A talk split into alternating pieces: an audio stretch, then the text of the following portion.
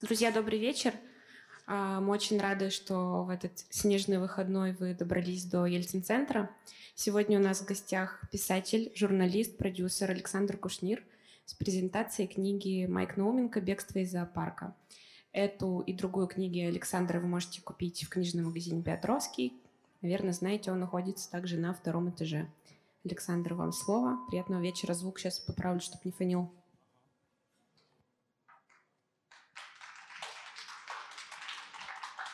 Всем привет. Э, у меня единственная просьба будет, чтобы мы не сильно нарушали нормы, но чтобы я до вас добил свои волны. Мы начнем э, с фрагмента фильма человека, который снял «Иглу» Рашида Нугманова. Это Яха. Э, его, по-моему, то ли дипломная работа студенческая, то ли курсовая. И там Михаил Васильевич Науменко – очень такой незатасканный, неопошленный. И, в общем, вот такое знакомство с Майком, э, вот, наверное, в идеале обычно, выступая в разных городах, я начинаю с этого фрагмента. Быстро, быстро скипаем. Сейчас там всех светит, а нас нет.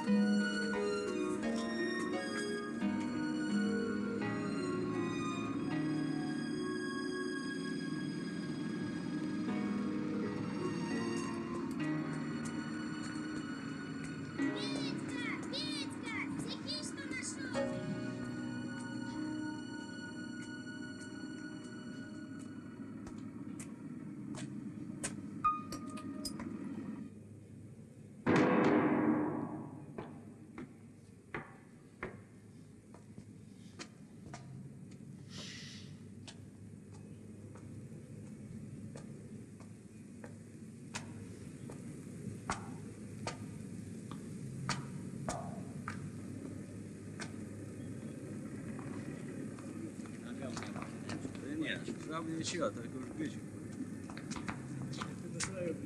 А, сейчас. Меня подожмут. Поищи еще сначала, найди надо. Ну, конечно, ребят, от. Тихо, мужики, кто это там?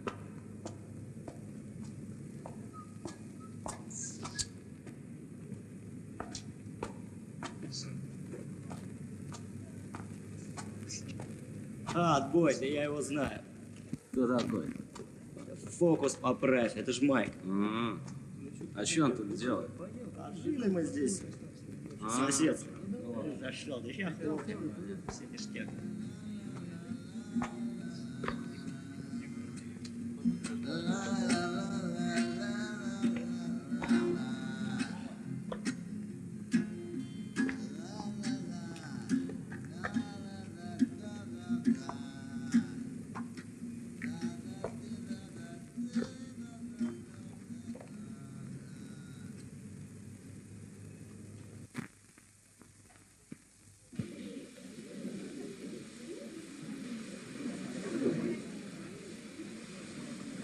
Друзья, сегодня в гостях у нашей дискотеки популярная ленинградская группа «Зоопарк».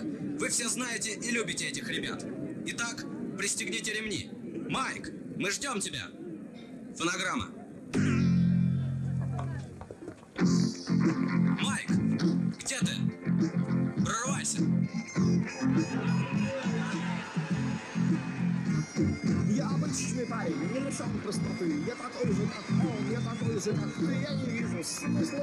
Со мной. Это точно то же самое, что говорить с тобой. Я как все.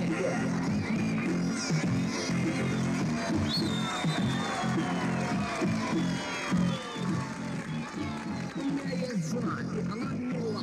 Она знает все гораздо лучше, чем я. Она прячет деньги в места, где я не могу найти. Никогда. Она ненавидит моих друзей за то, что они приносят коктейли, когда я делаю что-то не то.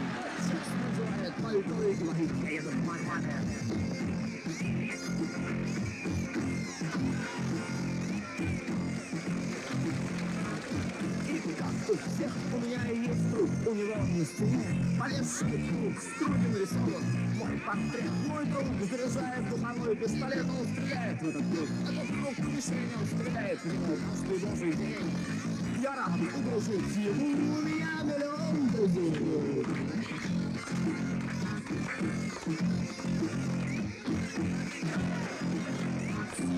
Летом я хожу на стадион, я болею за зиму. Ты чемпион, я сажусь, только больше брейк. На большой жесткой круге.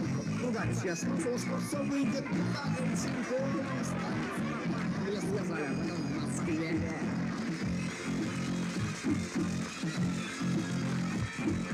По Я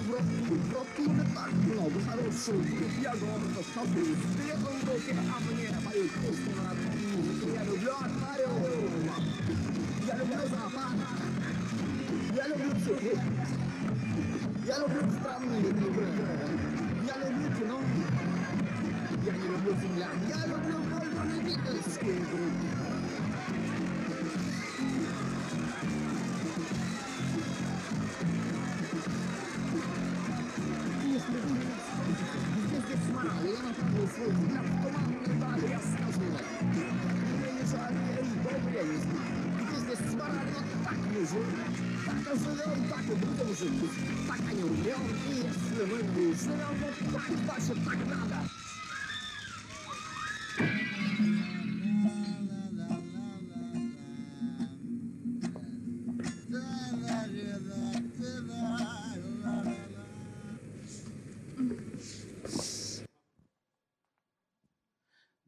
Два слова буквально. Да, давайте.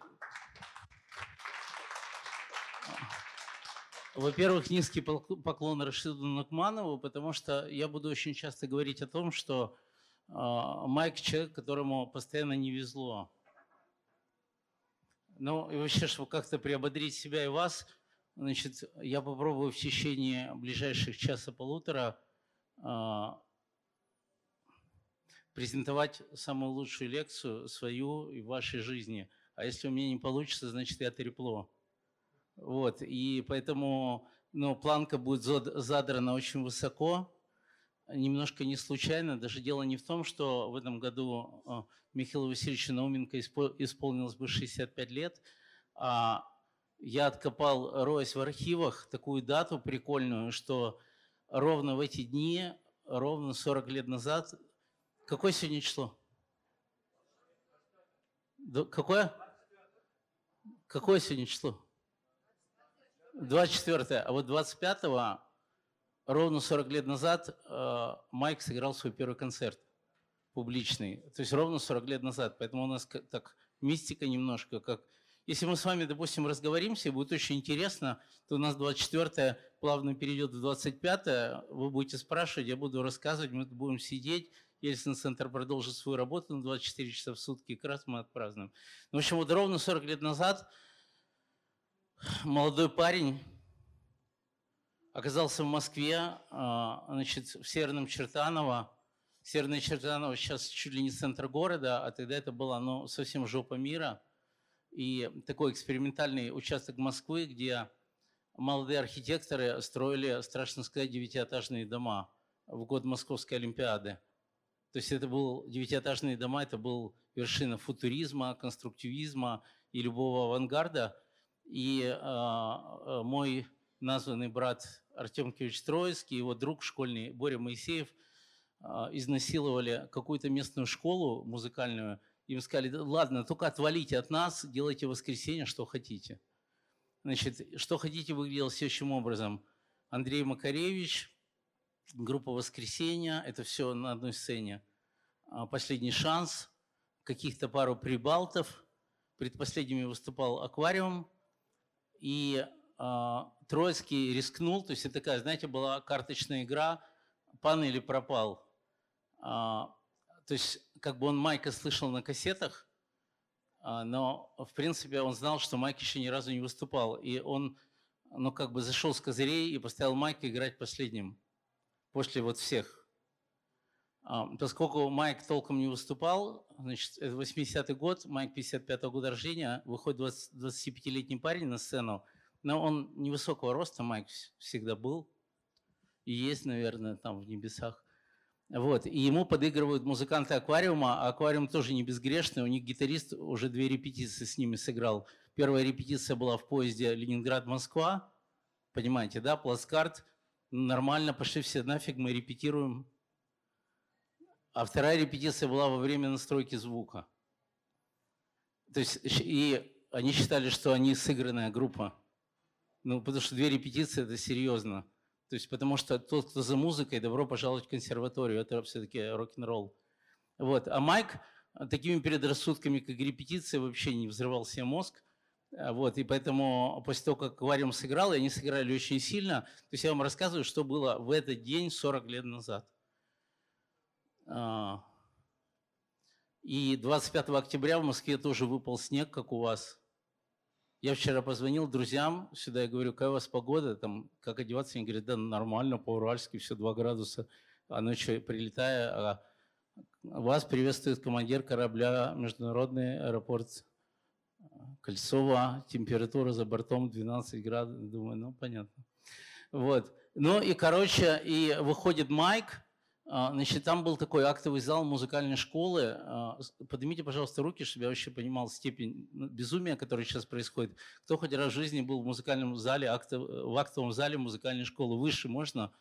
Выше, выше, выше, выше, выше, выше. Потому что вас же вон камера снимает. В камеру посмотрите все, кто, кто был, посмотрите. Кто не был, нет, не надо. Вот сейчас вот вас снимают. Спасибо. Вот представьте себе этот зал. Там было 300 человек, зал на 300 человек. В зале сидело ну, где-то полтыщи.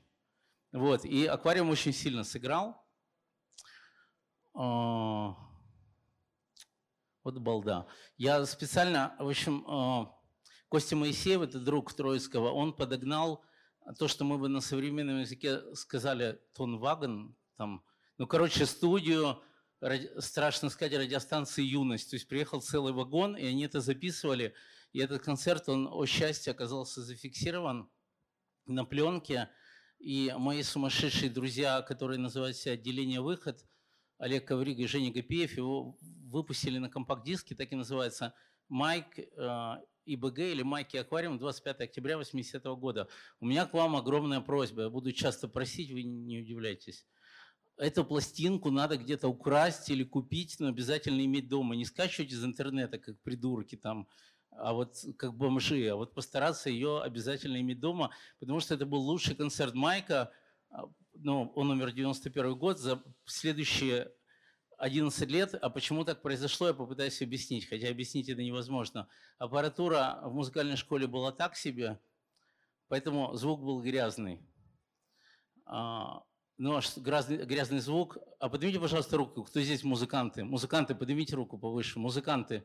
Раз, сейчас, раз, два, три, четыре, пять, шесть, семь, восемь, ну, половина, можно сказать, да. А майка кто любит? Поднимите руку.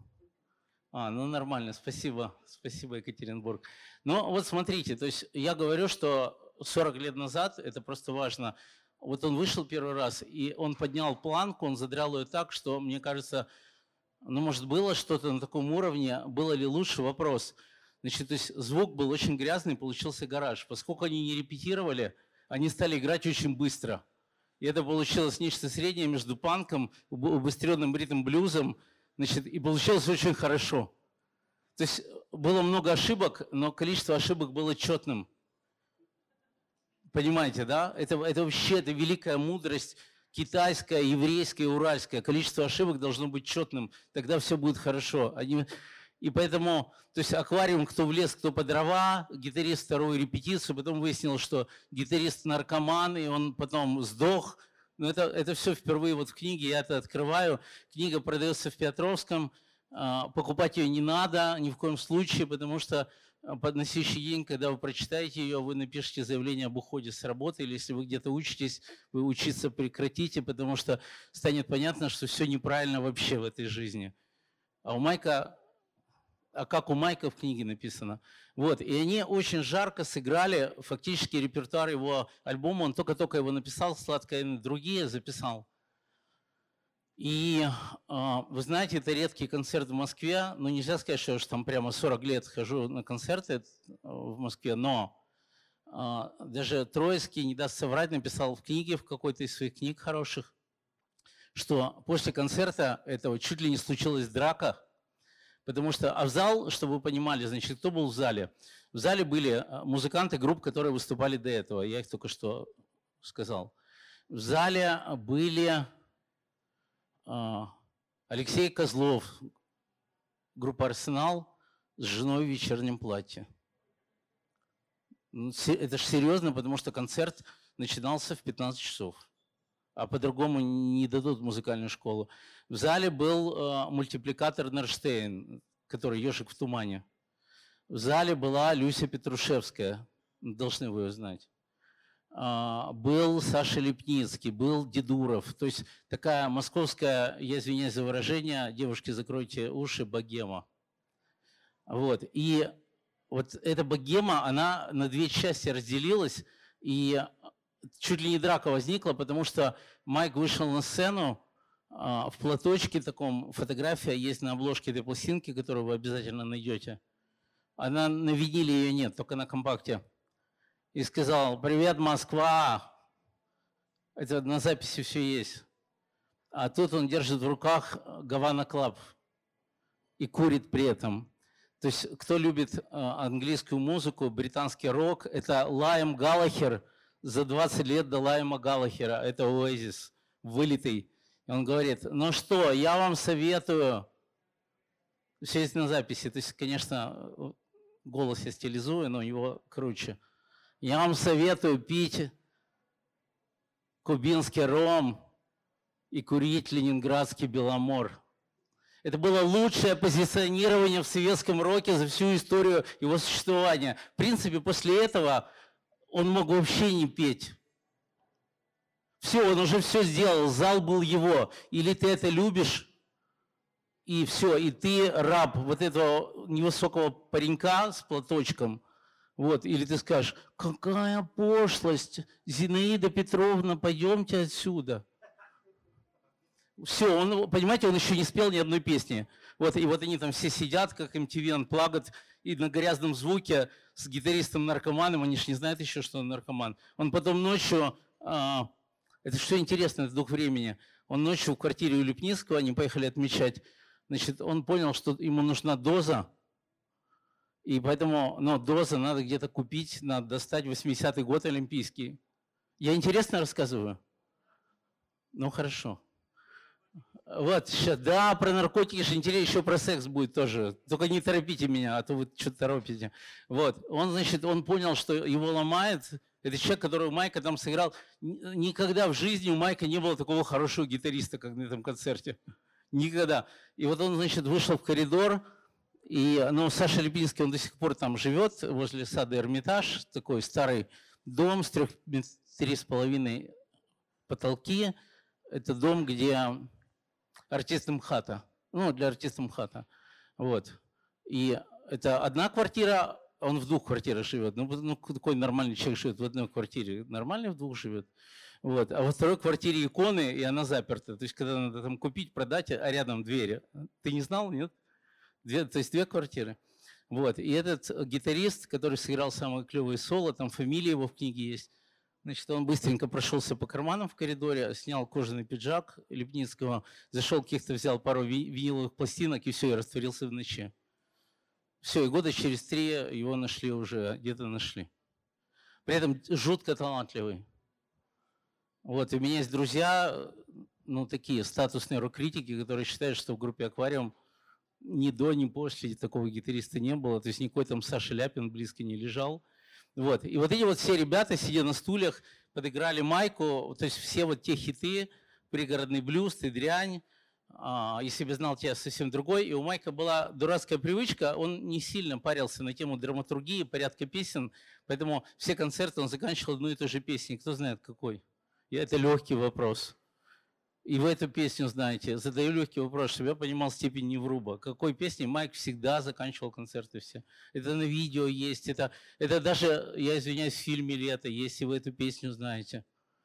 Значит, все, я понял, с вашего позволения, я начинаю структурировать ваши мозги. То есть они в тяжелом состоянии, я вам помогу, я лечащий врач, все будет хорошо. Песня называется «Прощай, детка». Майк сильно не запаривался, раз есть слово «прощай», значит, этой песни надо заканчивать. Идеальная драматургия. Ну, короче, Брайан Ина. Чем хочу похвастаться? А, меня очень сильно ударил по мозгам Серебренников с фильмом «Лето». Про фильм «Лето» можно рассказывать долго, но он теплый.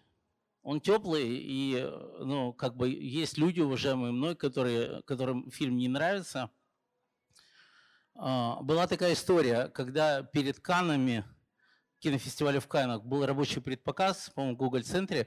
А, я последний вопрос задам. Поднимите руки, кто фильм «Лето» видел. Можно выше, выше, выше, выше. Приятно работать с вышкаленной, подготовленной аудиторией города Екатеринбурга, то есть все сливки интеллектуальные здесь. Смотрите, был предпоказ, там концовка была немножко другая. Какая другая, я не скажу. То есть был то, что называется RAF-монтаж, какой-то такой рабочий монтаж. И мне, конечно, крышу очень снесло, и башню сорвало от этого фильма. Я помню, я выхожу на улицу, это май, такой теплый май, и впереди идет красивая девушка, Миш, красивая девушка, и, а, значит, и а, парень вдвоем, пара. И она ему говорит, Вася, а Вась, а, ну или там Сережа, Сережа, ладно. А где про Майка почитать можно после фильма? А Сережа, не будь дураком, отвечает – где, где? Нигде. Вот. И я как-то после этого вспомнил Лао Цзы, который говорил, что если хочешь почитать интересную книгу, а этой книги нет, напиши ее. То есть это вот вкратце история. Ну, один из, много импульсов было, но это один из импульсов. Вот.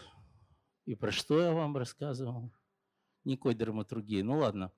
А, когда э, начал, когда эм, довольно быстро, то есть я такой капуша, то есть в среднем книжки лет по пять делаю, а это быстро, за два года. И когда я приехал в Питер к друзьям Майка, а, и я говорю, слушайте, ну книжка, биография, ну должно быть детство, школа, как бы мне найти его школьных друзей? Они говорят, Кушнир, это я. Да, настало время представиться. Меня зовут Александр Кушнир.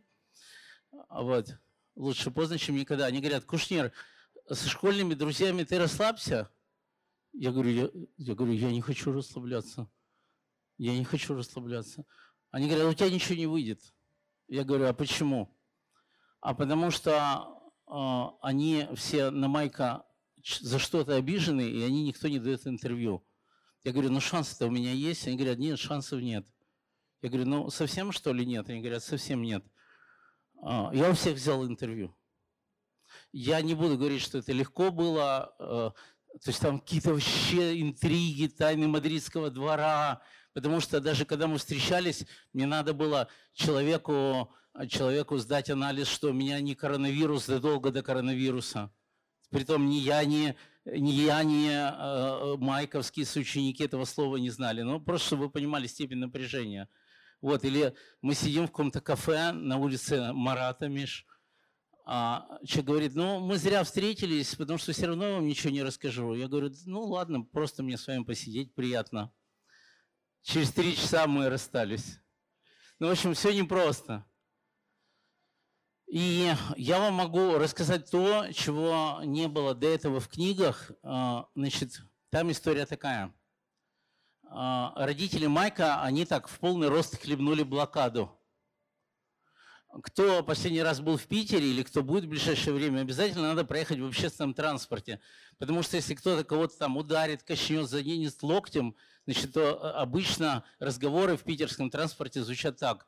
Типа, да как вы себя ведете, вы блокаду хоть пережили. Да я блокаду, да у меня дедушка там. То есть люди меряют, там в семье пережили блокаду, не пережили. Ну, то есть у Майка родители очень плотно во время блокады принимали участие в обороне города. И Миша 18 апреля 1955 года, это вот, собственно, лекция начинается. 18 апреля 1955 года он родился, второй ребенок в семье, старшая сестра Таня. Мама Галина Флорентьевна такой, такой, такой, это важно, мама, такой советский библиотекарь, очень хороший. То есть мама очень хорошая, но советская. С папой тяжелее. Как сказал мне в интервью один из близких друзей Майка, фразу я помню дословно, потому что у меня мороз по коже пошел после этой Он сказал, сейчас.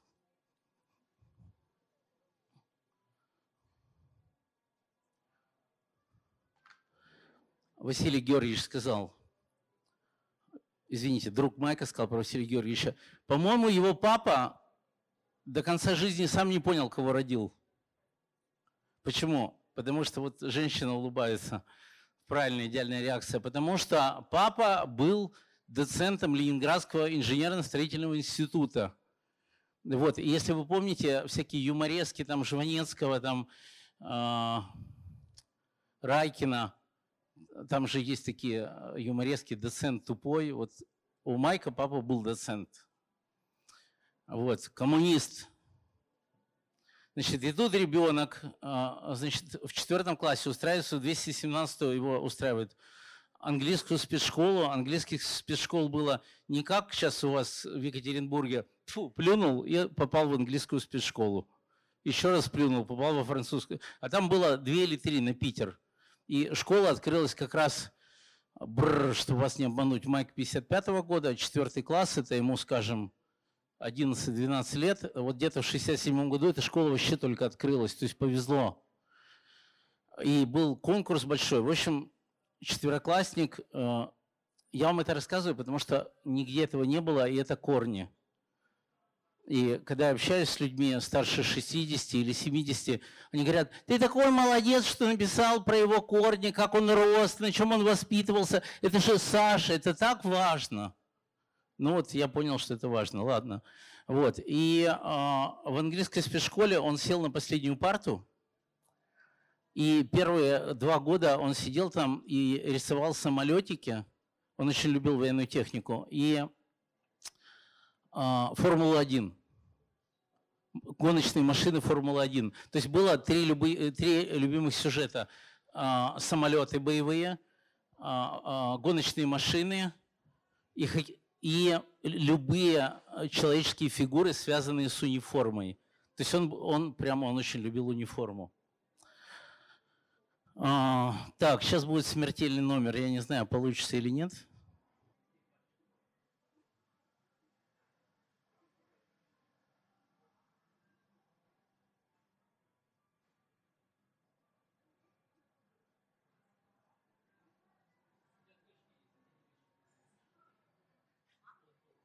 Это э, Галина Михайловна Вознюк, учительница английского языка. Э, им всем придумывали, ну то есть пришли советские дети, четвертый класс, 67 год. Э, ну мы же с вами хорошо помним 67 год, обращаюсь я к 20-летним слушателям. 20-метровые портреты Брежнева, 100-метровые очереди за колбасой. То есть все стоят в очередь за, чтобы сесть на троллейбус. А в английской школе это центр Невского проспекта, кинотеатр Колизей. А, а, она по-русски говорит, как твое имя? Он говорит, Миша. Ну, маленький, четвертый класс. Она говорит, ты будешь Майк. Ребята, она ему придумала высунутый язык Rolling Stones. Ну, она, приду, она бренд придумала. И я потратил полтора года, чтобы найти ее фотографию. Это тяжело было. Красивая советская женщина, учительница английского языка, придумала. Так он стал Майком. И про школу я могу э, сказать только вот, что мне рассказывали. Ужа- ужасно, ужасно горжусь, что удалось найти соучеников его и разговорить их. Но вы знаете, мне кажется, причина молчания в том, что они работают в инженерных конторах, и у них скучная жизнь вот с этого 1955 года. Им сейчас 65 лет, и они не могут поверить, что вот этот чувак, который сидел на последнем партии, взорвал мозги всей стране. А они а, где-то в районе 70-го года Миша очень плотно подсел на группу Битлз. И один из друзей его по классу, Дима Калашник, достал с польского журнала перефотографированную страничку, а, а, по-русски это звучит аккорды Битлз, Битлз Horse, что такое. Но, чтобы вы понимали, что я сейчас буду рассказывать, с этой фотографии перефотографировал друг Димы, а потом с фотографии друга Димы перефотографировал сам Дима, а потом перефотографировал Майк. И ноты разобрать под увеличительным стеклом только можно было эти аккорды. И поэтому некоторые он разбирал, а некоторые сам придумывал. И вот так он учился играть. То есть ни в какую музыкальную школу он не ходил. И Галина Флорентьевна сказала в какой-то момент, Миш, ты что-то ты похудел, ты перестал кушать совсем. А зачем ему кушать? У него Битлз есть. Понимаете? Зачем кушать? А папа напрягся, который доцент. Папа напрягся и заставил Мишу как-то днем написать объяснительную. Папа, я даю честное слово, что я больше не буду слушать Битлз. Что не помешало папе через месяц разбить гитару. То есть, короче, отношения в семье кислородом не озонировали. И теперь вы понимаете, почему кто-то из друзей, помню, это был сумасшедший Родион, я про него еще расскажу. Я думаю, вы уйдете отсюда, у вас будет любимый герой второго плана Родион. А, да, имя-то одно еще стоит. А, что папа не- не- до, до конца жизни не понял, кого он родил. Вот. И м, когда Майк закончил школу, ну, в общем, как-то закончил, там, четверки, а, у него было два предмета круто. Английский и литература. Ну, на литературе они, значит, любили делать, сейчас бы сейчас назвали это, наверное, стендап-комедия или что-нибудь такое. То есть учительница говорит, давайте обсудим образ Печорина там, или какой-то... А Майк всегда против, то есть устраивал дискуссию и такие шок-токи. Вот вот, и папа с мамой, библиотекарь и доцент сказали, Миша, пора браться за ум, будем поступать в инженерно-строительный институт. Ну, поскольку папа доцент, Миша поступил. Я доходчиво рассказал процесс поступления, да? То есть я не думаю, что мальчик ходил на подготовительные курсы. Ну, какие подготовительные курсы? На аккорды Битлз-то, ну вы что, какие курсы? А, Я не думаю, что репетиторы какие-то были. И он продержался полгода. Ну, то есть а, пари- у, пари- у парня в голове там играет, понятно, что играет. Значит, он приходит на уроки, на лекции, на семинары, ему там рассказывают, как строить мосты, как сделать, чтобы дом не упал пятиэтажный. Вот. И поэтому весной на первом курсе Миша пропал. А, Чтобы я не очень подробно рассказывал, вот честно, скажите, кто эту историю знает? Как, куда Миша пропал в 18 лет? Ну, Миша знает про Мишу. Странно, если Миша про Мишу не знал. А, Так, все логично.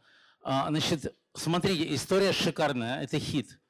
Значит, он взял все свои катушки, катушки с а, всеми альбомами Битлз, плюс там концертники, плюс сборники. Он еще, поскольку я говорил вам, что он рисовал на последней партии, у него он очень красиво обрисовывал обложечки катушек. Смертельный номер номер два. Смертельный номер номер два.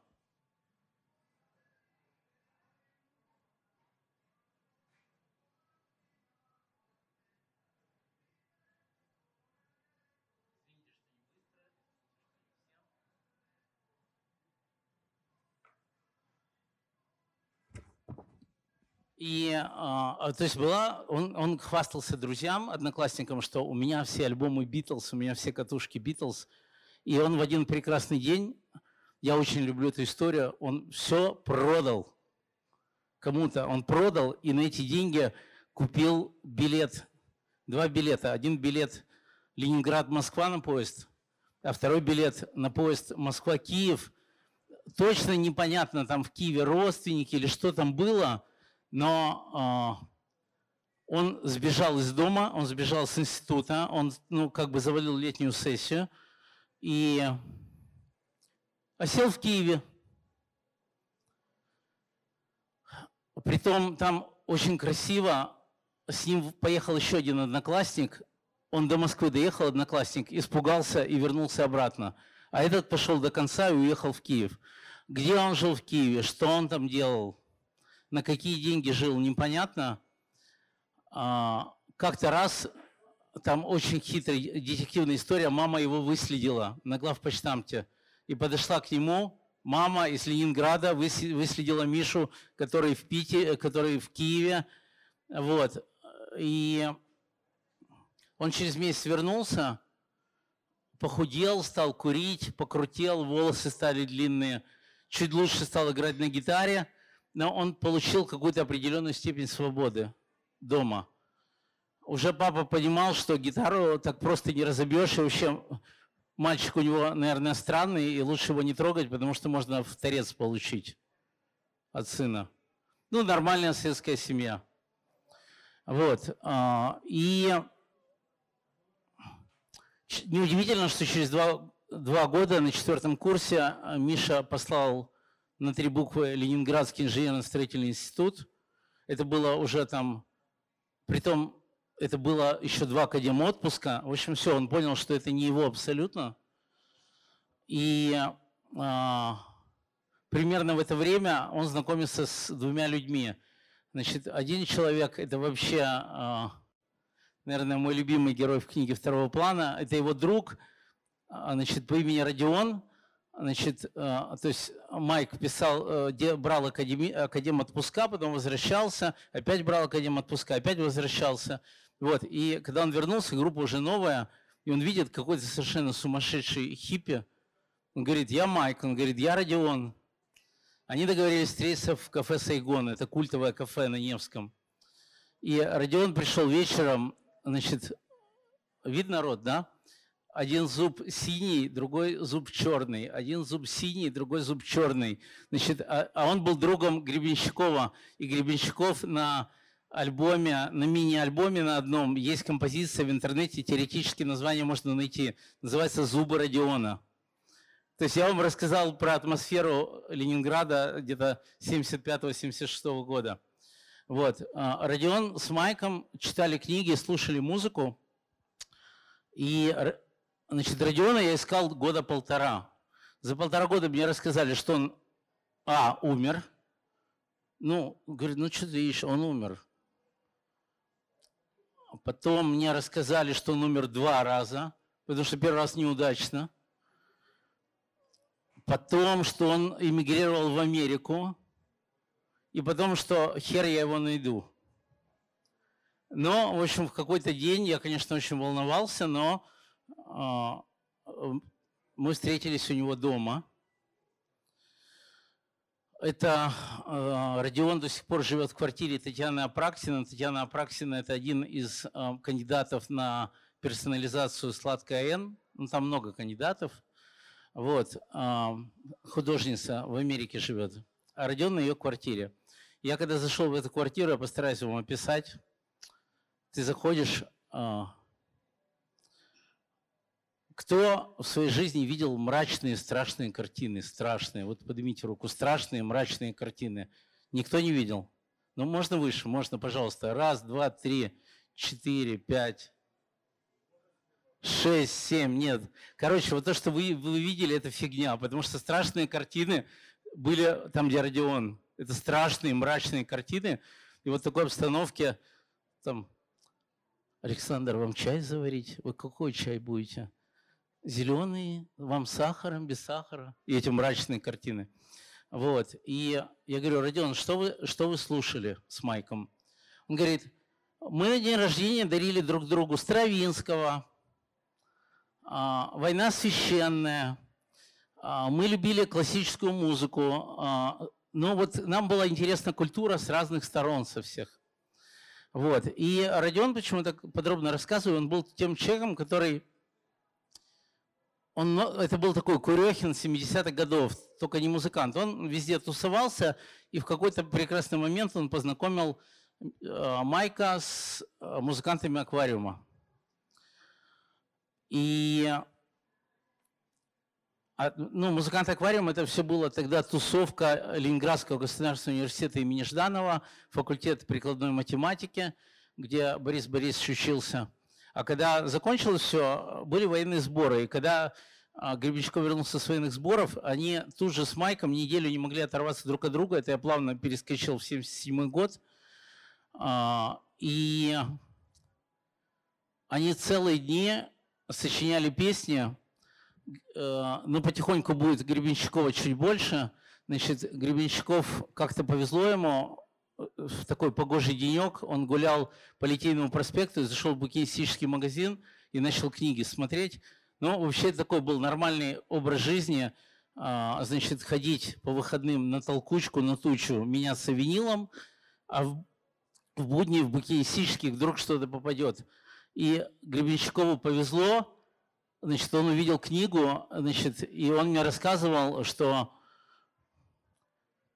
как там песня «Мое сердце остановилось», да?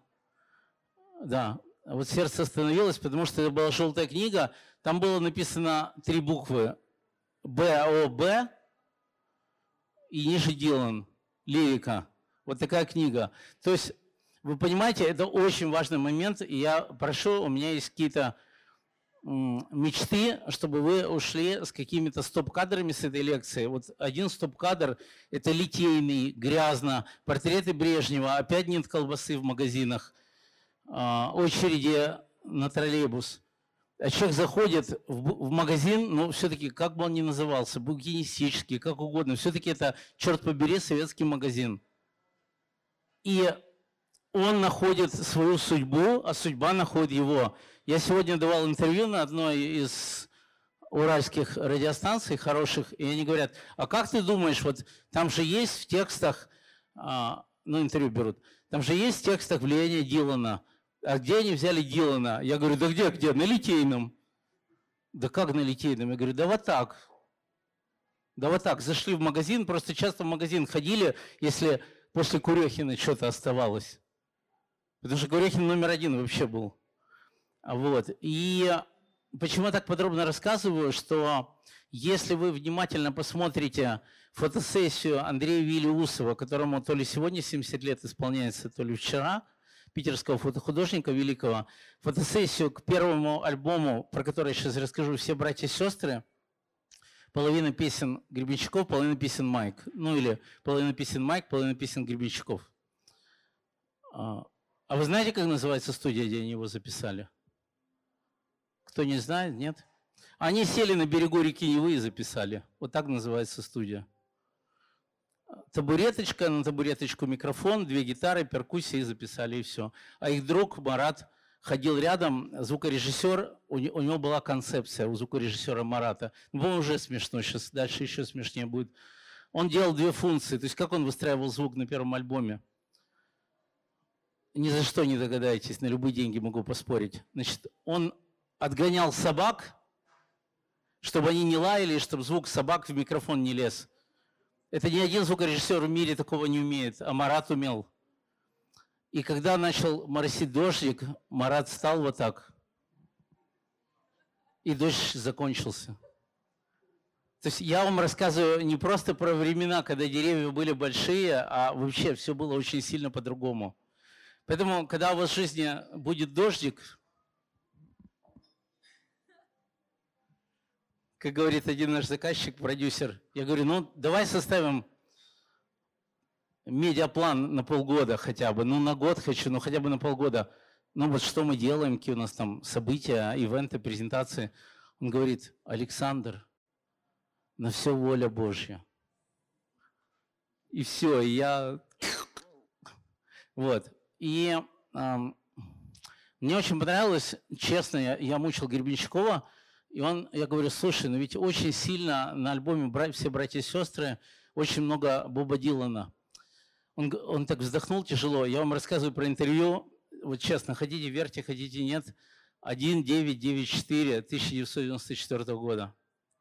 У меня в руках такой старенький э, диктофон Sony кассетный. Он говорит, так вздохнул Борис Борисович, тогда он еще не был Борис Борисович, и говорит, ну давайте уже точки над «и» расставим, говорит, потому что меня эта тема а, говорит, Дилан и, и мы с Майком – это прогноз погоды. И в Нью-Йорке одна погода, и Дилан эту погоду освещал своим способом. А у нас в Ленинграде другая погода, дождливая, и мы ее освещали другим способом. Вот, но это такой гениальный ответ про влияние Боба Дилана на раннего Майка, раннего Гребенщикова. А, И все братья и сестры, значит, в- Петровском до сих пор подается, в Москве это уже давно дефицит. Голубенькая книжка, называется «100 магнитоальбомов советского рока», и там подробно есть все про все братья и сестры. Не буду свою же книгу пересказывать, скажу только, что это был первый альбом, у которого, вообще первый альбом в истории этой страны, у которого была продуманная концептуальная фотосессия. И на одной из фотографий, ну как бы для внутреннего разворота, они стоят э, с Гребенщиковым рядышком. Многие из вас видели эту фотографию, но немногие ее смотрели внимательно. То есть ее бы лучше увеличить. У Майка бутылка, ну какая-то бутылка, неважно. Потом много у него в жизни этого было. А у Бориса Борисовича по другой из Лиговского проспекта желтенькая книжка.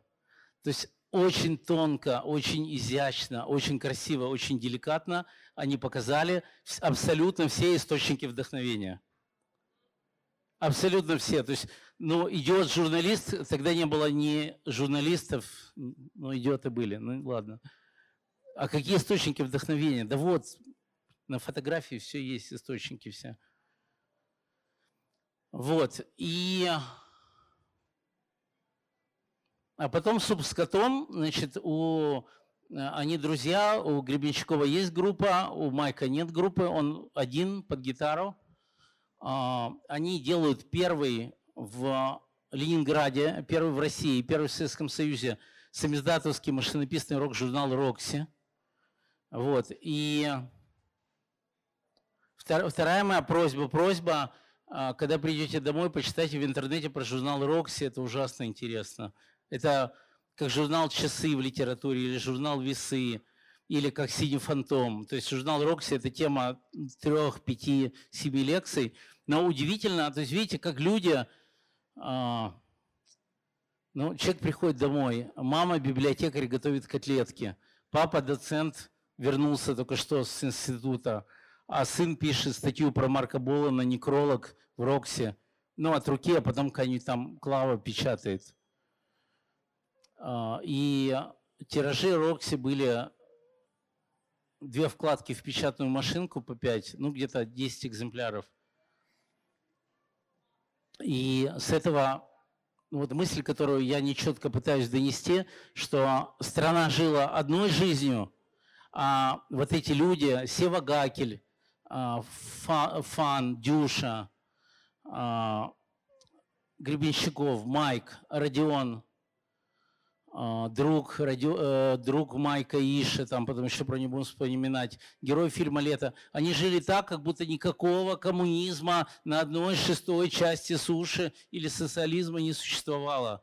И это очень большое счастье, очень крутое. Я страшно извиняюсь за назидательность, если после этой лекции вы как-то попытаетесь свою жизнь изменить так, чтобы не существовало ни Александра Кушнира, ни Майка, ни Ельцин-центра, вот что-то свое. И когда это получается, это такой кайф, это просто страшно даже себе представить. Вот они себе сделали такой кайф. Кайф состоял из Рокси, кайф состоял из э, букинистического магазина на Лиговке, кайф состоял из э, кафе «Сайгон», где а, пили двойн- двойной кофе, там спиртное, ну, проносить можно было. Вот. Там, а, там незадолго до них а, Довлатов сидел, Бродский до иммиграции. А, ну вот вся, вся вот эта тусовка там, а, молодой Володя э, Рикшан, это Санкт-Петербург, там музыканты Большой Железный Колокол. Это вот Сайгон был. В Сайгоне иногда на подоконниках сидели стукачи, которые, ну, про стукачей не буду рассказывать, да? Вот, которые могли, а, которые могли подойти к Майку, а у него Дилан в руках, желтая книга, и сказать, а что это за книга у вас? Вот как ты ответишь на вопрос? Ты пришел кофе попить, а у тебя человек с остальными глазами спрашивает, а что это за книга у вас? А на каком это языке? И люди ломались, но не Майк. А, значит, вы помните, я сказал, Майк бросил институт. В общем, он толком некоторое время нигде не работал. А, но, собственно, особенно и не питался. И мне рассказывали его бывшие подружки до свадьбы, то есть как жил Майк без денег. Вот ну, модное слово «квест». Вот квест был у Майка. Вот то, что сейчас, это не квест. Майк дожидался, пока Галина Флорентьевна и Василий Георгиевич уходили на работу. Пробирался к себе домой. Холодильник, две котлетки, холодная картошка мама оставляла. И все, все, вот все. Остальное время э, он занимался музыкой, искусством, писал Рокси и мечтал. Э, но в Тане он мечтал трахнуть Москву. Потому что все в Москве, и вот ровно 40 лет назад это произошло. И в Роксе есть такие, такие разделы, как бы, ну, разные разделы, то есть Рокси вполне профессиональный журнальчик, машинописный. И один из последних разделов, вот то, что мы бы сейчас назвали новости, у них называлось «Сплетень». Вот, и «Сплетень», понимаете, да? Ну, как бы сплетни короткие. И в одном из номеров э, я у меня есть такие оригиналы, уж где там я их достал. А, на желтой бумаге написано «Наш Майк вернулся из Москвы совсем звездой». А, говорят, что перед концертом он сильно волновался и глушил в туалете коньяк. Ну, я думаю, не коньяк, а этот Havana Club. А, и теперь было написано что-то, если его не забодают пожилые московские эстеты, а, у него есть все шансы там. Ну, в книге более подробно написано, я по памяти. Вот, и, короче, ну, как-то без денег-то жить все время, ну, совсем уж тяжко.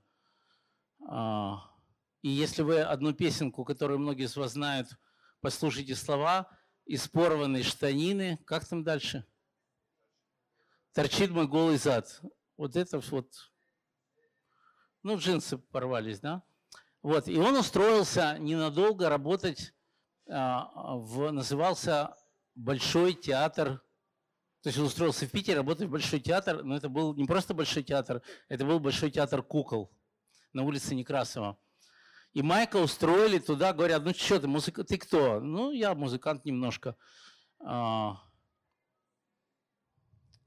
Настюша, у меня просьба, посчитай потом, сколько нас человек это пригодится. Посчитай, только точно два раза. Вот. А, музыкант. А, музыкант. Будешь звукорежиссером в театре? Ребят, что такое звукорежиссер в театре? Значит, это детский театр кукол. Это когда куклы там «Здрасте», значит, надо включить кнопку на магнитофоне, значит, чтобы детская песенка поиграла, потом вовремя выключить ее. Ну, в общем, такая тяжелая работа. И Майк очень страдал. То есть друзья его тех лет рассказывают, Майк очень страдал. Э, они говорили, Майк, у тебя же ты получаешь, страшно сказать, 60 рублей каждый месяц. А, у тебя есть работа, тебя не заберут в армию. Майка все время, поскольку он институт не закончил, все время хотели забирать в армию, пытались в военкомат. Он придумал не очень оригинальный прием. Значит, он никому не открывал дверь. Когда в квартиру звонили, то есть он просто не открывал. То есть у военкомата шансов не было. Ну как ты заберешь в армию, если... То есть я не могу ответить на вопрос, как друзья в квартиру входили, но военкомат нет. Вот. А, и, и Майку не очень нравилось работать в Большом театре кукол. А ему говорили, что ты хочешь? Он говорит, я хочу работать монтажником, грузчиком в театре. Ему говорили, ты дурак, что ли? Типа, у тебя ж, у тебя ж прямо ты аристократ, а, ну, звукорежиссер. Он говорит, нет, ну вот я как себе вижу. Говорит, я пришел с утра на работу, но я же грузчик, я выпил. И потом идет рабочий день, ну, как бы я грузчик, там, мы грузим что-то, там, остается, ну, это же вообще было, как вам сказать, источник вдохновения советской интеллигенции, битая посуда у грузчиков. То есть там идет один процент на битую посуду. Поэтому люди ходили работать грузчиками, потому что у них был этот один процент. И Майк говорит, и я мечтаю, чтобы, ну, как друзья рассказывали, 7 часов вечера открывается занавес. Сейчас пришли дети, бабушки, родители. Должен начаться спектакль. А в центре сцены лежу я, просыпаюсь и вижу, что полный зал смотрит на меня. И я так медленно встаю, кланяюсь и ухожу. Работа моей мечты. Все, у меня рабочий день закончился, все, спектакль начался. Так говорят, но я верю. Вот. И Майк не понимал, ну он такой романтик-романтик, он не понимал, что он держит в руках свое еврейское счастье. А, кстати, по национальности, кто знает, кто был Майк по национальности? А, да, вопросик. А кто Майк был? Простенький, да, вопрос? А я вам отвечу. В книге Майк Науменко «Бегство из зоопарка» Александра Кушнера есть ответ на этот вопрос. Это такая дурацкая стилизация на нашей телепередаче. Вот. И потихонечку Майк, хоть он и упрямый,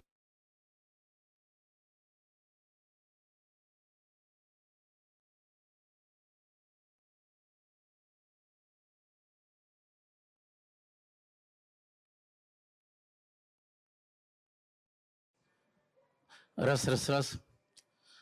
И, и он потихонечку начал понимать, там, где магнитофоны включать, где ставить микрофоны, а, что такое радиорубка. И в какой-то момент друзья его из театра кукол сказали, Майк, ну ты ж песенки поешь там, на днях рождения, там, а давай мы их запишем. Таким образом, э, летом Олимпийского 80 -го года возник один из самых великих альбомов советского рока «Сладкая и другие». В радиорубке театра, Большого театра кукол. Майк так не любил театр, что когда спрашивали, где ты работаешь, он говорил «Большой театр кукол». То есть это вот он считал, что очень остроумно.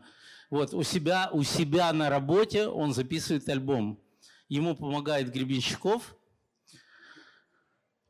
поскольку тут есть 8 музыкантов, как вы подняли руки, я вам верю. А, как они записывали альбом? Вот специально для этих восьми человек. По улице Некрасова ходили трамваи. Когда трамвай проходит под окнами студии, окна трясутся, и звук плохой. Поэтому сигнал «мотор» а, Алла Соловей, звукорежиссер, писала женщина, альбом женский получился. Трамвай проехал, и Алла говорит «мотор». Вот так пишутся великие альбомы. Потому что до следующего трамвая еще 4 минуты. И, ну, как бы я страшно горжусь, что я нарыл этот факт. То есть великий альбом писался в паузах между проездами трамвая, номер такой-то по э, улице Некрасова. Ночью, ночью их никто не пустит в театр, потому что это советское учреждение. Вот, и, собственно, вот эту программу, куда вошли все, ну, все первые хиты, и «Пригородный блюз», и «Сладкая Н», и что там было, и «Дрянь», э, и «Блюз для Москву», э, значит, вот все они вот писались вот таким вот образом. После того, как Майк вернулся из фестиваля в Северном Чертаново, такой подпольной звездой, он понял, что ну, сколько можно сидеть на халяву на плечах у Гремячкова, надо собирать свою группу. И, а, и он взял ну, знакомого Илья Куликов, это бас-гитара, Саша Храбунов, это гитарист, взял барабанщика, и они стали играть в колхозе, это Репина, это минус 40 на электричке – они стали играть кавера на танцах по пятницам, субботам, воскресеньям. А, Вот я не знаю, надо объяснять, что они ездили в Репино вообще. Вот для чего ехать почти час в Репино, там кавера какие-то. Ну, я скажу, потому что им давали аппаратуру, и они хотя бы одну-две песни играли свои, и еще они немножко издевались над местными гопниками, колхозниками. А, будущая жена Майка, там пару раз была Наташа, я говорю, Наташа, как это выглядело? Она говорит, ну, приходят в сапогах и с семечками. Я говорю, а сапоги как? А сапоги в грязи. А что делают в сапогах? Ну, что делают? Танцуют под новый поворот Макаревича. Как под новый поворот? А Майк не любил регги, и они играли его в регги. То есть вот эта ненависть к тому, что происходит, то есть ничего хуже, чем сыграть в регги, для Майка не было. Это прямо ах. Вот, но потихонечку, потихонечку группа сыгрывалась, и одновременно в следующий- на следующий год случилось несколько важных вещей. Первое, Майк все-таки женился. А, Вскоре после свадьбы, ну вот Наташа, там образ Наташи в фильме «Лето» есть. Наташа прекрасная, жива, трое детей. Там Женя от Майка и две дочки от второго брака. Наташа очень помогала по книге, спасибо ей большое. Особенно спасибо, что она не совсем согласна в книге, но довольно демократично была. Вот. а Первое, Майк женился. А Второе, Майк переехал а, в коммуналку на улице Боровое, на улице Боровая.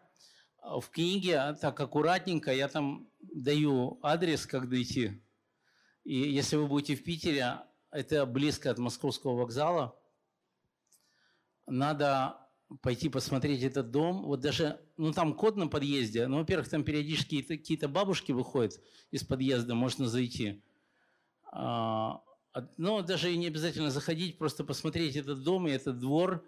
Вот я это не перескажу, это такая нищета, это надо все своими глазами увидеть, чтобы понять, где жили рок-звезды.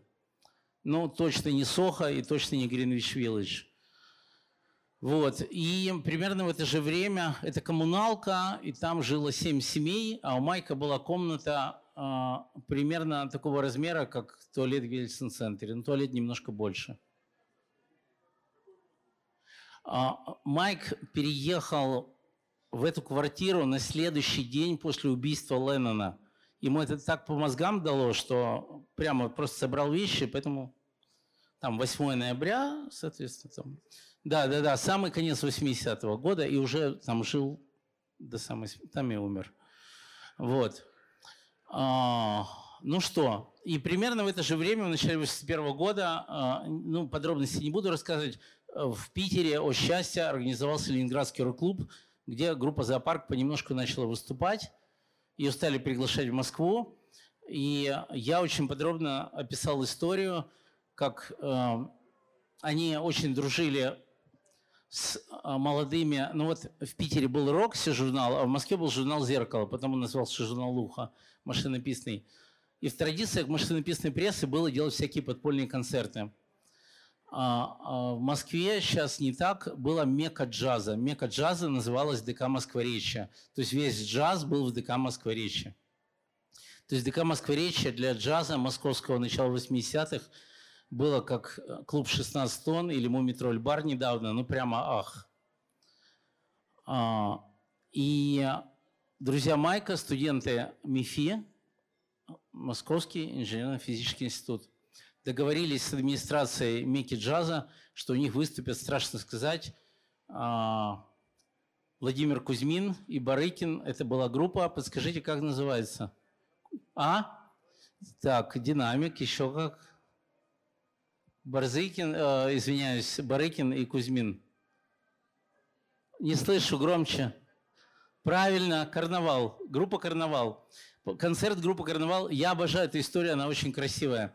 Концерт группы карнавал поставили ровно на день отпуска директора ДК Москворечья.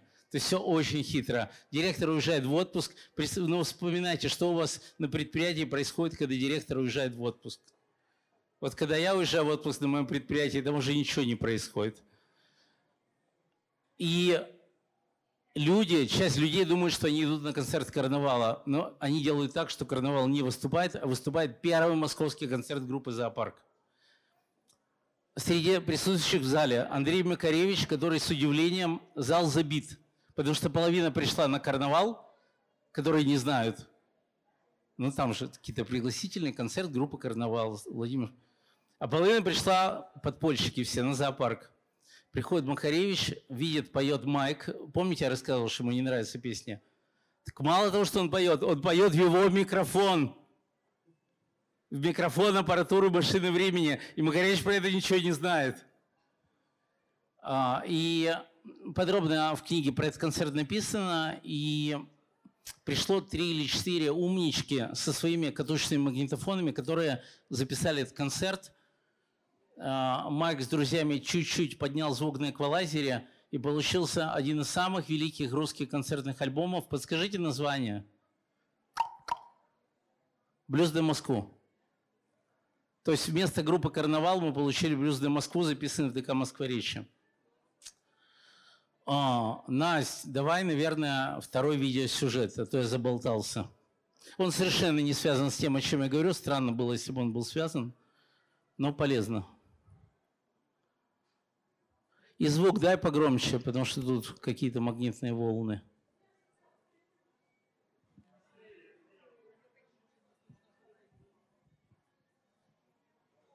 Okay, so briefly, if you want to talk about first, because you're one of the few people here that have been in the rock scene from the beginning. So maybe if you want to talk a little bit about what the differences have been since you started many, many years ago. you know, it was very, very underground. Slowly it became un- unofficial and more and more. So maybe just the changes of the Leningrad rock scene. Well, I'm not. I'm sure uh, I'm not one of the first ones. Oh, I started, I think, in 1977. You know, I started earlier, but uh, the, the music that meant something. We played um, with various groups, but the groups that were good, you know, they started in 1977. So I'm not the first one. Uh, but it was 10 years ago. It was um, underground from one point of view, but it was rather free. It's a strange uh, thing, you know. Some people made some concerts and they went on. Sometimes uh, there were some uh, difficulties with it.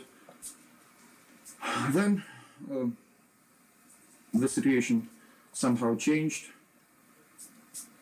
Uh, there were more difficulties with authorities. Then uh, it all turned to rock club. Our then there were no differences, uh, no difficulties at all. Suddenly, ah, freedom, we were uh, happy and we began playing. Then again, difficulties, and now it's a strange situation. From one point of view, we've got our club, we've got all rights to play rock and roll and to sing everything that we want, but uh, it turns out uh, the other way sometimes. But I think the position is rather good, rather good, I would say. Some difficulties, some hardships, but I'm rather optimistic. I think it's rather fine. Okay, also, many of the groups that started when you started 10 years ago, um, Machine of They- um, they started much earlier. much earlier. Okay, but but again from the earlier part of, of the of the Ru- Russian rock scene, Machine of Vremia, um, now of course Aquarium, they have all taken those steps to be being becoming official bands. And Zoo hasn't yet. And is that your choice or why is that? Uh, What do you mean official? Professional? Or Professional. Professional. Aquarium, they, as far as I know, I talked uh, to them, uh, they don't want to be professional in, um, in a common sense of this word. They don't want to work for Len Concert. Right. They want to be free. They want. Uh, they sometimes work for lung cancer, but not. But they are not um, a part of lung cancer. We work for lung cancer sometimes too, but uh, on this um, step of time, um, from my mind, there is no point to become a professional. It's a long story, uh, too many, too many difficulties. Um, they pay uh, not too much money, I would say. Um, they send to the tours when you don't want to go to the tour, and the tours are not always in in big cities, but at some country, Siberia, and you stay home only for two months a year. So, uh, I think that it's not time for us to become professional. We don't want it. Мы чуть-чуть перескочили. Это, а, соответственно, а, соответственно, интервью брала, вы догадались, наверное, Джана Стингрей. Это 87 год, а мы с вами болтаемся где-то в районе 82 года. В 82 году Майк подружился с несколькими очень важными людьми. Одного звали Панкер, и зовут Игорь Гудков, он до сих пор жив и а, является, с одной стороны, менеджером, продюсером того, что осталось от группы Ку- Кукрыниксы, а, а, значит, а с другой стороны, они вместе с Лешей Рыбиным, группа кино, сейчас сняли фильм новый, по сути, про Майка. Когда он выйдет, вы поймете, о чем я говорю. Там Коля Фоменко в главной роли. И а в то время а, Панкер устроился работать тоже в театр, где студентами были будущие музыканты группы «Секрет». А, Что-то я уже забыл название театра, неважно, в книжке есть. И а, у него была а, радиорубка, в которой Майк по ночам вместе с Панкером записали, наверное, мой любимый альбом у него а, 55 ЛВ. Абсолютно в антисанитарных условиях. А, И очень важно, что когда уже у Майка была группа «Зоопарк», это не был альбом группы «Зоопарк», это был альбом а, Майка Науменко. То есть им очень нравилась эта культура сольных альбомов. Есть Терекс, есть Марк Болан, есть там, ну, в будущем Тин Машин, есть Дэвид Боуи, ну и так далее. А, И параллельно Майк начал очень много и плотно дружить с Лешей Рыбиной и Витей Цоем. А, И познакомил их с Гребенщиковым. Дальше а, мы смотрим фильм «Лето», все, что происходило. Это 82 год. А, И они потихонечку с Соем начинают играть довольно много квартирных концертов. В Питере и в Москве. В 82 году Майк сам приезжает вот прямо сюда, играет очень локальный концерт, там буквально человек для 15. А в 83 году они приезжают вместе с Соем и играют за три дня, за три дня. Сколько вы думаете концертов? 10, так, еще. 15, так, хорошо. Четыре концерта. Это для, для светского времени очень круто было, очень много. Квартирных. Я не знаю, может вам повезет, и вы найдете в букинистических или в интернете. Есть тоненькая книжка, называется а, «Майк и Цой в, Свердловске». Очень хорошая, подробно про эти концерты. И ну, там любим- любимые мои места в этой книге – это письма Майка и письма Цоя организаторам. И, например, допустим, тут есть девушка, гипотетически, которая думает, Витя Цой, какой же ты был человек. Вот там в этих письмах полный ответ, какой Витя Цой был человек. Там все понятно. Или Миша, какой же ты был человек. Вот там тоже в письмах все есть. Никто же не думал, что письма 82-83 года мы тут будем с серьезным видом обсуждать. Ну, вот мы обсуждаем. Вот. И вышло несколько пластинок. Одна называется «Майки Цой в Ленинграде», двойная. Вы будете смеяться, но позавчера эту пластинку поместили в Яндекс Музыку. Ну, будем считать, что аплодисменты, ладно. Вот. Э, Есть а, пластинка а, Майки Цой в Москве двойная. Там примерно одинаковый репертуар. А, за- писали конц- вот эти четыре концерта, некоторые из них писали на магнитофоны в Свердловске, но поскольку вот я очень много слышу про уральскую хозяйственность. Вот благодаря уральской хозяйственности все записи утеряны. Поэтому пока не выйдет. Вот. Но примерно порядок... Слушайте, не, я сошел с ума. Не-не-не, беру свои слова обратно. Все не так. Правильно, уральская хозяйственность. Значит, кроме концерта а, 25 октября 80 года, надо постараться где-нибудь купить. Называется «Часть мира, которого нет». Это такой, как книжечка, там CD, DVD и MP3. И вот на MP3 там, по-моему, концертов 20. Майка разных. Хорошие, плохие, очень хорошие. И там как раз один из файлов – это концерт в Екатеринбурге. Так что, не, все нормально, сохранили. Вот. И в принципе, так все шло неплохо потихонечку. Он играет с зоопарком, он играет сам квартирники, он играет с соем. На квартирниках обычно, ну, я был на таких квартирниках, сбрасывались от рубля до пяти, ну, долгое время от рубля до трех, и на эти деньги, в общем, можно было жить. То есть, если ты играешь концерт сам, 30-40 человек в квартире, умножаем на 3, сколько там получается? Ну, короче, 90-100 рублей, и все, и можно месяц песни писать. Вот. А, но а, умер Брежнев, лафа закончилась, пошла вся эта череда новых генеральных секретарей, Черненко, Андропов. Вот. И а, я вам покажу еще маленький фрагмент. Вот я говорю, концерты начали, то есть началось давление на рок, и вы сейчас увидите еще раз низкий поклон Рашиду Нугманову, что он это снял.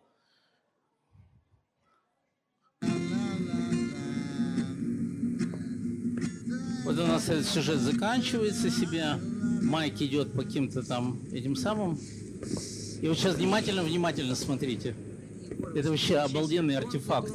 Надо подавлять свои приходи ради общего дела. Настеж, звук дай громче, пожалуйста. Завтра он, а что, послезавтра развод. Ой, какая фенечка, фенечка замечательная какая. Да, да, дай, руки грязные, да, это тайна, тайна, нельзя все. Ну отпусти, я тебе говорю, отпусти, отпусти, я тебе говорю, это все, это не для тебя. Валера, Валер, помоги руки. Он же зарастает. На собачке прокалывает. Павлов, иди сюда. Давай, пойдем, пойдем, действительно. Пойдем. Там тепло, как в апельсине. Куда погреемся-то? Давай, расходитесь, все. Концерта не Что-то я не понял. По какому праву? Как вам не стыдно? Советская молодежь вам этого не простит. Вы срываете культурные мероприятия, вы уклоняетесь от своих обязанностей. Это произвол. Цой, ребят, Цой. Дед Цой, это тоже произвол. Витя! Узнали? Фас, я тебя прошу. Туз, ну что, мы зря потусовали, что ли? Ты достал меня, достал. Туз, я прошу. Ты достал. Я достаю 74 года. Вот блин, опять обломили, ребят. Густав, Витя. Ну вы что, ну как теперь? Все, что ли, поделаешь? А, ребят, Ребят, ну три часа же ты. водила. сыграете? Водила, дал жигал. Дал. Ребята, в котельную приходите ко мне после десяти. Поиграем. только оденьтесь поприличнее. Густав, покажи-ка им. Ну, девчонки на троечку. Э, а где котель? На Петроградской. Пойдем, там наш клуб, где наш театр, там мы займемся нашими спокойными делами. Ну что вы, хватили вас? Но а, просто пример, а, пример, что очень много концертов отменялось в последний момент. А поднимите руку, кто слышал фразу «девчонки там на троечку». Ну, нормально, дух времени. Немного изменилось. И а, од- одно из центральных мест в книге, таких не очень известных, как а, Майк с Соем поехали а, выступать на квартирник в Киеве. И ну, в Киеве никогда... Ну, Майк был в Киеве, но знакомых не было. Они прилетели, а, значит, пришли в квартиру. Я видел этот дом, видел эту квартиру. Мы с друзьями сфотографировали ее. Такой старый район Киева, недалеко от Печерска. А, Пришло человек 30, в основном студенты, художники, молодые музыканты. Это 85 год. Горбачев только-только пришел, только-только пришел, май. Они начинают играть. А, похвастаюсь. А, Значит, вообще про этот концерт никто ничего не знает. Какой-то таинственный концерт, который был, но которого не было. У меня куча, куча, очень много друзей в Киеве. Все говорят, да мы вообще про этот концерт из твоей книги узнали. Ну что за фигня? А кто делал концерт? Да какой-то левый чувак. Вот. И уже после того, как книга вышла, ну, вы же знаете, что сейчас Россия отдельно, Украина отдельно. В общем, с огромным трудом там, пересекая железный занавес, дошло до Киева несколько книг. И вот один из друзей моих, он генераль, ну, как директор лейбла «Краина мрій», «Страна грез» Вопли Видоплясова, Миша Друченко, один из литературных редакторов этой книги, он говорит, ты представляешь, я нашел человека, звонит на днях, который был на концерте Цоя с Майком. Ребят, я куда? Я бегом в аптеку за валидолом. Человек, то есть 2020 год, человек был на квартирнике, а, а вообще принято считать, что то ли этого квартирника не было, то ли там все ну, поумирали, да, поумирали, потому что участвовали и Майк умерли, организатор покончил жизнь самоубийством, в книге есть. В общем, вроде как все поумирали. Но при этом 30 человек было... На, э, при этом 30 человек... Вот мужчина, смотрите, как, что сделал. Посмотрите, пожалуйста. Пошел, купил вторую. Вы понимаете, почему я прилетел? А, сейчас будет интересно. И мне звонит э, литературный редактор книги из Киева, говорит, слушай, я нашел наш друг Миша Евтушенко, тогда был молодой студент, он был на этом концерте. Я говорю, я сейчас сдохну. Быстро мне телефон Миши Евтушенко.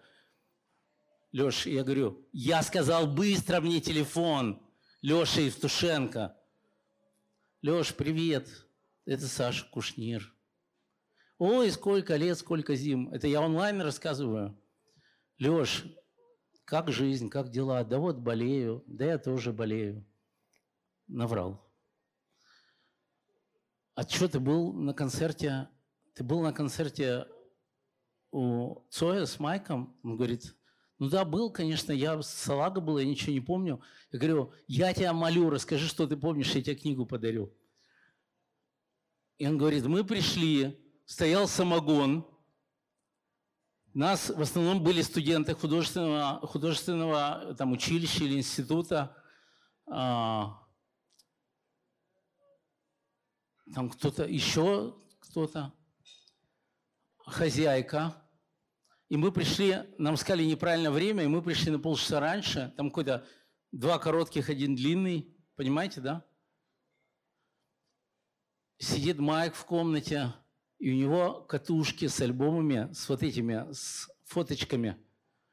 Они говорят, Майк, расскажи, Посмотрите, какие времена были. Он за полчаса до концерта рассказывает про эти катушки, про свои альбомы. А говорят, а потом какой-то кореец зашел странный, тоже с какими-то катушечками, тоже нам что-то начал рассказывать. Почему я с таким придыханием э, рассказываю про этот концерт? Потому что они стали играть песни, как они играли. Одну песню Майк, одну песню Сой, одну песню Майк, одну песню Сой.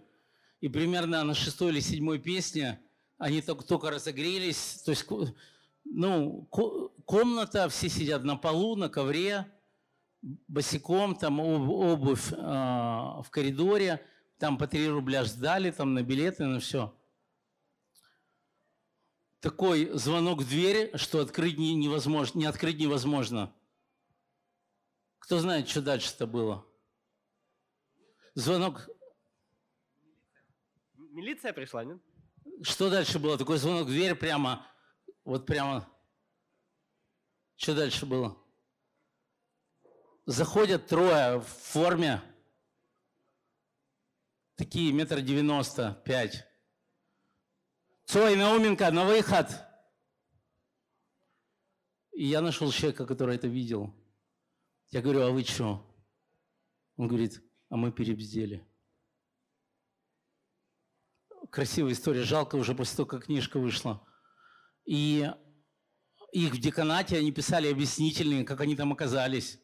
Он говорит, я молил только, чтобы меня из, из художественного этого института не выкинули. А э, там сейчас, это, наверное, Печерская РОВД города Киева, значит, э, мужиков забрали милиция, они написали объяснительные, и слушайте, и там очень интересно, в книге подробно. Цой сломался, а Майк нет. И существует объяснительный Цоя, есть в интернете объяснительная Майка. И вот ну, интересно же, какой человек был Цой? Ну, почитайте объяснительную. Какой человек был Майк? А Майк написал, деньги мне не предлагали. Цитирую дословно. Но если предложили, я бы не отказался. Вот. А, но я очень люблю ветеранов Ленинградского клуба, которые рассказывают, что а, а вот их в Питере свинтили, а мы им ничего не сделали. Ну, это неправда, потому что до самого конца 85 года группа «Зоопарк» а, не смогла играть концерты в клубе, запретили. А, и как Боб Дилан пел, «The times are changing», времена не меняются. И потихонечку Горбачев начал приходить к власти, концерты перестали винтить. Сейчас будет любимое видео мое с лекции, пред-предпоследнее. А, значит, два журнала подпольных самиздатовских, журнал «Урлайт». Значит, о чем я мечтаю? Что вы про журнал «Рокси» в интернете почитали, «Мишка, не зевай», и про журнал «Урлайт». Это вообще, это Агата Кристи просто нервно курит. Не группа, а писательница. Ну, группа тоже, да. А, и два, э, э, два подпольных журнала «Зомби» и «Урлайт» значит, замахнулись на большой фестиваль летний под Москвой, где ментов поменьше, в Подольске.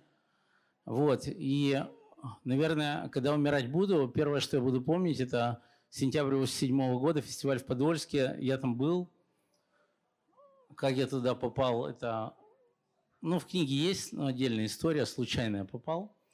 Вот. И вы понимаете, вот Уэллс, фантастика, фантазия, этого не может быть, потому что ну как, коммунисты, ну не может такого быть, не может, не может быть никогда. Представьте себе огромный кинотеатр, называется летний, так идет вверх ряды, называется «Зеленый театр». Там сидит, друзья мои, пять тысяч человек.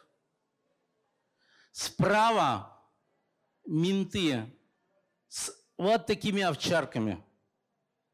Слева гопники – из набережных Челнов.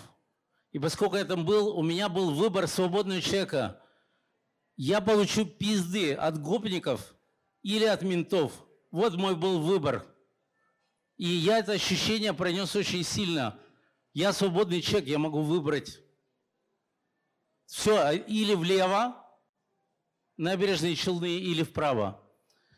И зоопарк выступает хедлайнером субботы – Сейчас вы увидите, как это было. Перед концертом... Подождите, подождите, еще раз добрый вечер, подождите. Я же не закончил. И в паузе между настройкой звука с саундчеком и концертом Майк встретил очень большое количество друзей, которых он давно не видел в Москве. Но у друзей с собой было. Поэтому, как рассказывают мои друзья, которые объявляли группу, за пять минут до концерта было полное и неподдельное ощущение, что никакого выступления группы «Зоопарк» не будет и быть не может. Потому что группа в полном составе вот лежала на таких скамейках, и поднять их было невозможно никаким домкратом. Директор группы Сева Грач отличался от них тем, что он как бы лежал, но при этом как бы ходил. И он мог отвечать на вопросы. И все в ужасе, это хедлайнер, пять тысяч человек, все орут «Зоопарк». Зоопарк вообще не в минус, вообще.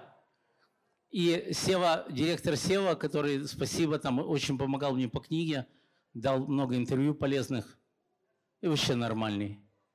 В Питере, вот я хочу официально сказать, признаться в любви к Питеру, в Питере иногда есть нормальные люди. Ну, на самом деле, много ярких фраз было, я не знаю, почему вы только на это сработали, ну ладно. Это, это комплимент. И Сева говорит моим друзьям-организаторам, все нормально, Три минуты, и мы выходим. Ну, не может мертвое тело выйти к микрофону. А что случилось три, через три минуты, нам сейчас покажут на экране. Звук по максимуму. Я счастлив представить вам нашу группу. Наша группа называется «Зоопарк». Ребят, в день вообще. Я счастлив представить вам человека, с которым мы собирали эту группу. Его зовут Илья Поляков, бас-гитара. Мы с ним вместе начинали эту группу. После него к нам присоединился Александр Храбунов. Лидер гитара. Лучший лидер гитарист города Ленинграда. Некоторые говорят Александр Ляпин, Александр Ляпин. Нет, есть Александр Храбунов. Вы слышите, да? Это не просто так. Я вообще не понимаю, как он слова Съемки связывает. Форс там с нами играет э, Валерий Кириев. Это литовский, литовский сынок и маньяк.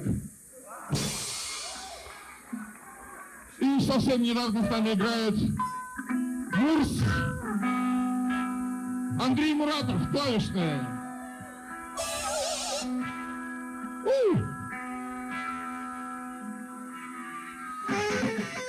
Раз, два, раз, два, три.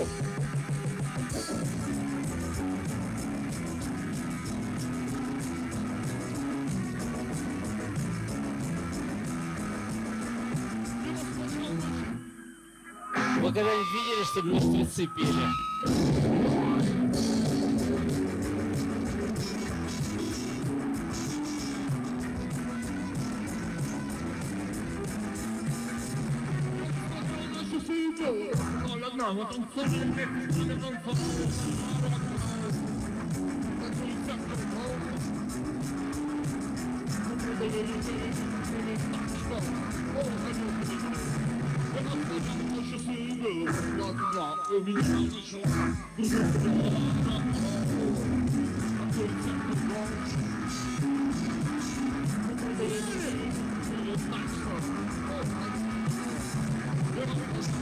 Твои бусы порвались, как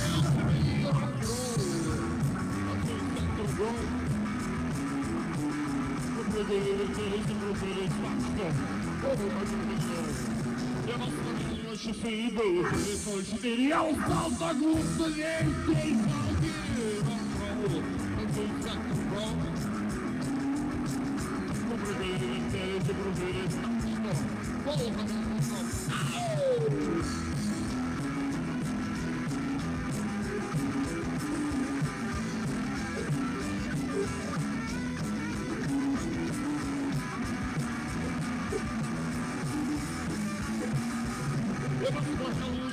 было 19.6 Ты сказала, я устал, я хочу лететь Кто сказал мне мне? Тут центр дом? Прыгали, летели, те кружились так, что Я посмотрел на часы и было 9.47 Тебе уже 18, мне всего 27 Рок-ролл, танцует центр дом Прыгали, летели, те кружились так, что Пол ходил я часы и было 48 Оркестр устал, но мы снова просто рок-н-ролл Танцует центр дом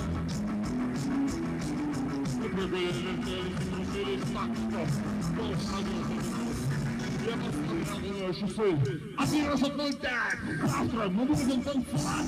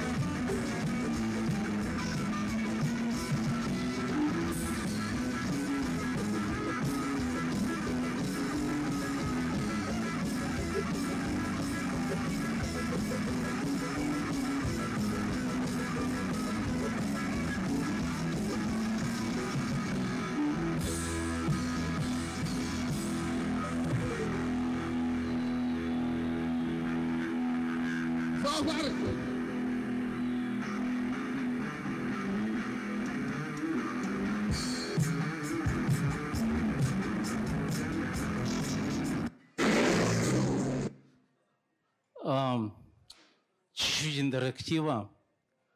А, мне нужно пятеро смелых сюда. Кто подойдет? Пять человек. Прямо сюда. Давай, давай, давай. Еще четверо. Больно не будет, будет приятно.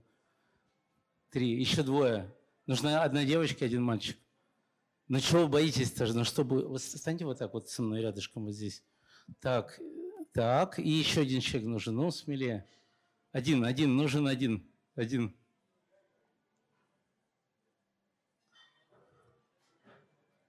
Давай, давай. Давай, давай. Становитесь. Вопрос очень тяжелый задам каждому. Как ощущение вообще? Что это было? Что заметили? Что понравилось? Ну, это был прям такой классный концерт, мне так хотелось дрыгаться ножкой. Так хотелось дрыгаться ножкой. Как зовут? Влада. Владе хотелось дрыгаться ножкой. За смелость похлопайте. Спасибо, садись. Как, ну, как впечатление, что понравилось, на что внимание обратили? Да вспомнил просто молодость. А что ты, не, Володя, а что ты в Facebook вешаешь фигню какую-то? Вот что снимать надо-то. Уж если фоткать, фотограф. Как ходили на концерт Майка. Вспомнил. А Вы в Екатеринбурге были? Да, два раза был в Екатеринбурге. А расскажите несколько слов. Ну, а что тут рассказать, все видно. Примерно так же было, только в Дворце спорта. Примерно так же, только в Дворце спорта. Как вас зовут? Владимир. Владимиру похлопайте. Было точно так же, только в вашем Дворце спорта. Огромное, да, ну много народу было, да. Причем мы первый раз, мы сели где-то там на первый ряд, который свободный был, и они уже начали петь, а потом пришли какие-то люди, нас попросили, значит, они уже играют как бы. Все, то есть там такие переглядки еще были. Ну мы ушли как бы так там, скандалить не стали, в сторону ушли. Все. Зоопарк, да, они ездили с концертами. Сольник, сольник. Нет, не, нет, они не сольные, они с кем-то играли. С кем, с кем? Нет, не с секретом. Вы на разных группах были. Были на разных группах просто еще. Не с секретом. Они играли вместе с пикником. То есть вся толпа пришла пикник послушать. То есть была небольшая группа. Ну, я думаю, так, наверное, процентов 20, кто пришел в основном на, на зоопарк. Вот. А отделение это был пикник. То есть вся толпа ждала пикника. И песни были тогда, ну вот, э, только у них вышел «Выстрел» была песня. Сейчас посмотрим. Да-да-да, я уже, я уже видел, что это будет. Ну, в общем-то, вот и все. А ш- Да все хиты там были. А да, народ как вообще врубался? Не совсем, не совсем, потому что народ в основном шел все-таки на пикник. Был пикник э, выставлен как хедлайнер, и поэтому шел вот туда. То есть мы, мы шли на зоопарк, ну, Пикник я вообще не помню. Я вот вообще не помню, кто был, кроме зоопарка. Вот я знаю, что с кем-то они вместе играли. Тогда же ездили как бы две группы обычно. Мужчины, я вам так признателен. Вы все, я сейчас на колени перед вами встану, потому что теперь вы поняли, как легко писать книги. Секрет, пикник, никого вообще не было. И вот так 3-4 года ада, когда сколько людей, столько мнений. Как вас зовут еще раз? Владимир. Владимиру похлопайте, пожалуйста. Спасибо. А, вы, вы один раз были на зоопарке или еще? Значит, э, я был на зоопарке один раз, вот в этот, э, это был 80, наверное, восьмой год. Значит, до этого я пытался найти э, Майкла, когда был в Питере, это был, наверное, год, сейчас скажу, 87-й. Мне не удалось попасть на его репетицию, потому что там что-то все менялось. Это кораблестроительный э, институт, общежитие. Ребят, живая история, просто вот Приехал туда, все, все, все, все менялось. Вот. А вообще, в принципе, то есть самое начало, то, что мы услышали в свое время здесь э, Майкла, это был, наверное, год, наверное, 81-й. То есть при- пришли абсолютно замечательные э, записи были. Наверное, это была акустика. И, наверное, песен там было на концерте штук, наверное, не на концерте, на записи, штук, наверное, 25. То есть достаточно такое емкое. Там мода э, в ванной комнате, э, пригородный блюз, прощай, детка. Ну вот все на свете в прекрасном качестве. Вот. И потом... э, То есть в Екатеринбурге, в Свердловске, в 81 году Майка уже слушали в прекрасном качестве. Абсолютно, абсолютно. Значит, были ребята, которые э, писали, вот, и у них была как раз первая основа, отличное качество было. И это и аквариума касается, и вот как новый это вот был зоопарк. И еще хочу сказать, что вот тот концерт, который был, к сожалению, я на него не попал, он проходил на, э, на физтехе в римской аудитории. Это был год 83-й, по-моему, да? Да, декабрь 83-го. Да, 83-го. Ну и, конечно, те, кто устроители этого концерта, потом, ну, немало пострадали. То есть кто-то там шел, ленинский стипендиат был, немножко там что-то срезали у него, комитет э, комсомола и... Ну, Ну, как мы, как мы любим, да?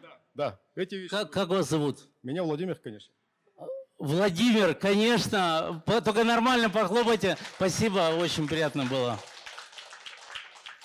А, Значит, нас в камеру смотри, нас снимает профессиональный Аль-Джазир э, вот, и CNN. Как впечатление вообще от Подольска? Очень сильная энергетика, драйв. э, И, ну да, действительно, хочется и подпевать, когда, хотя ты даже не знаешь этих слов, я их не знаю. А, смотришь на этих людей и, ну, ну, не знаю, во что ты веришь, во что-то то, что они пытаются тебе сказать. А обратила внимание, когда показывали публику? Но публика, она вся, по-моему, была вот в этом водовороте вот этих страстей, которые там от них шли. Ну, это Ну, 87 год я до сих пор помню, конечно. Как зовут? Люба. Любе, похлопайте. э, Энергетика совпала. А, ну, а, пытаюсь показаться оригинальным и спросить, как тебе Подольск? Я тоже помню 87 год. Было классно. Как, как зовут? Я Лиз, я коллекционирую людей, которые со мной встречались в прошлой жизни. Лиза, похлопайте. А, Но я специально сделал такую отбивочку, потому что дальше уже было не так весело по одной простой причине, что группа стала много гастролировать. Помните, как Майк сказал в интервью, э, мы иногда гастролируем не, не по тем городам, по которым хотим, не тогда, когда хотим. Два месяца бываем в году дома. И э, с одной стороны, за ними закрепилась молва самой гастролирующей группы Ленинградского рок-клуба. То есть зоопарк выступал больше, чем ДДТ. Шевчук переехал из Уфы в Ленинград, чем телевизор, чем аквариум. У Гребенщикова начался период, ну, потихоньку Radio Silence. А, чем аукцион. То есть самая гастролирующая гру- группа. И когда группа приезжает в какой-то город, с чем они сталкиваются? Барабанов нет. А, ну или есть, но плохие. Колонки из кинотеатра. А, выпить негде.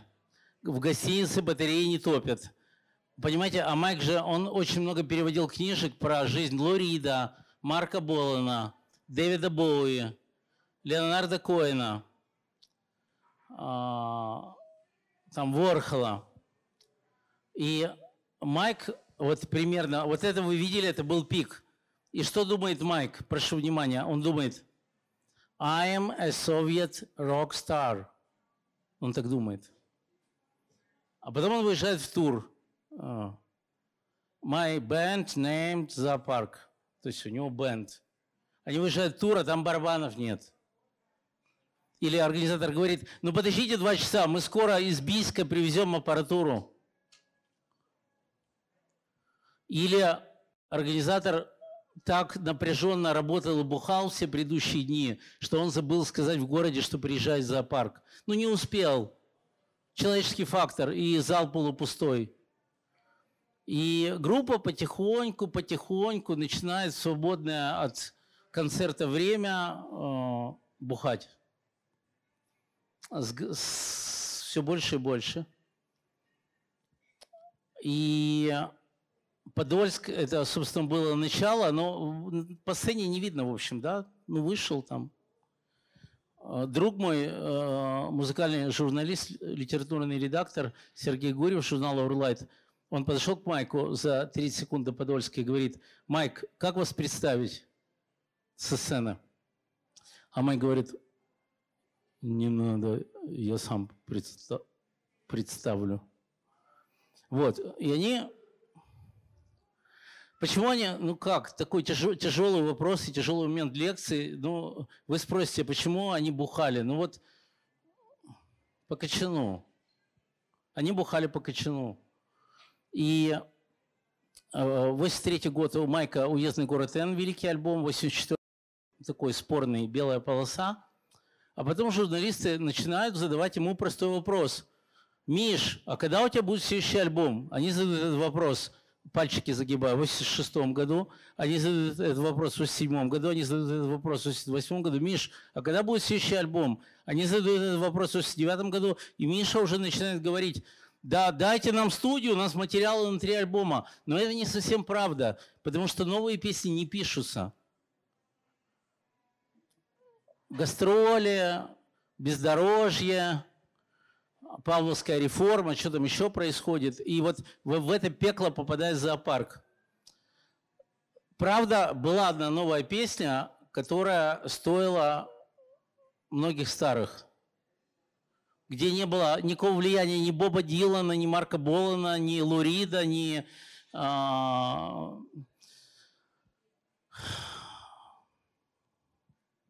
ни Дэвида Боуи. А, песня называлась «Выстрелы», и, как я понял, песню уже здесь играли, да? «Выстрелы» играли в Екатеринбурге, в Свердловске? Играли.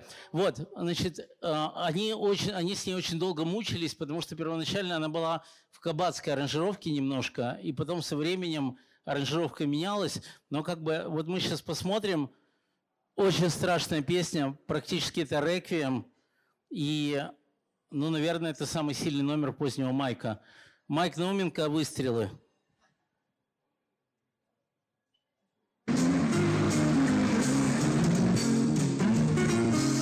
день ты просыпаешься с мыслью, а не последний ли это день. Ты чувствуешь себя так, будто у тебя на спине татуировка мишень. Ты задаешь себе старый вопрос, ну и как будем дальше жить? И ты сам себе отвечаешь, все же глупости, их нужно забыть каждый это меткий выстрел Это выстрел в спину, это выстрел в упор За все это нужно было привыкнуть Чтобы не привык до сих пор каждый день это Меткий выстрел и выверен прицел створ Знакомцы приносят тебе вино им лес с тобой пить и ты видишь, где они хорошие люди, ведь иначе и не может быть. И они приходят, и они уходят при прощании Безмерно други И в конечном итоге тебе остается лишь грязная посуда и пустые бутылки И потом они говорят о тебе, он мой лучший друг Я с ним пил, а ты не помнишь имена этих лучших друзей Они ушли, и ты их забыл, они стреляют и стреляют метко, стреляют в спину, в упор. За все годы можно было привыкнуть, но ты не привык до сих пор каждый день это меткий выстрел и выверен прицел створ. Помнишь ли ты о том, как вы с ней танцевали в последний раз? Знал, что этот раз последний, и ты не мог оторвать от нее свои глаз и группа, играла громко, и сами был придушен свет. Ты пытался объяснить ей что-то, но она лишь улыбалась в ответ. Вы ушли, когда вечер подходил к концу, и ты помнишь, как сейчас. Ты сказал ей, отдай мне свою любовь. Она ответила тебе, Бог подаст. И это был самый меткий выстрел. Выстрел в лицо, выстрел в упор. Это было давно, прошло столько лет. Но боль не прошла до сих пор каждый день. Меткий выстрел и выверен прицел створ. Вчера вечером на улице встретил ее, еще не взошла луна. В темноте ты не видел ее лицо, но ты же знал, что это была она, она танцевала на пустой мостовой и оглянувшись, увидев, что вокруг нет людей, она остановилась и, обняв поцеловала того, кто был рядом с ней, она стреляла не нормика, выстрел в сердце, выстрел в упор, тебе было больно, и как-то неловко, ты чувствовал себя словно вор каждый день, меткий выстрел и выверен прицел створ. Ты боишься выходить из дома, ты начал бояться людей. Ты боишься знакомых и незнакомых учреждений и очередей. лучшие друзья, любимые женщины, которых копейки не повернут вспять, служат мышцы и казенные люди. Все научились метко стрелять, в тебя стреляют. Значит, не просто так в тебя стреляют, значит, ты заслужил. Наверное, слишком опасен, мой друг. Не слишком ли долго ты жил, одни стреляют, стоя, лежа с колен. И за углом всегда в упор. Сколько раз ты уже умирал, так почему же ты жив до сих пор каждый день? Меткий выстрел и выиграл прицел створ. Каждый раз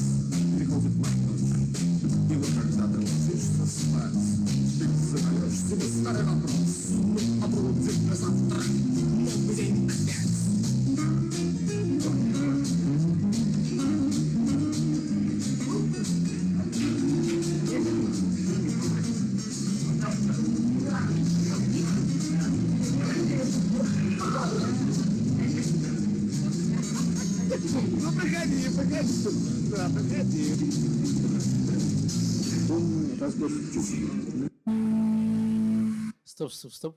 А, Я примерно в это время, а, два последних раза, когда я встречался с Майком, значит, один раз это был эм, фестиваль памяти Башлачева в конце 88 года. Лужники выступали практически все лучшие группы. Калинов мост, Чаев, Наумов, а,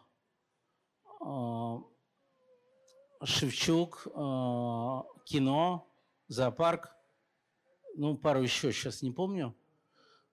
И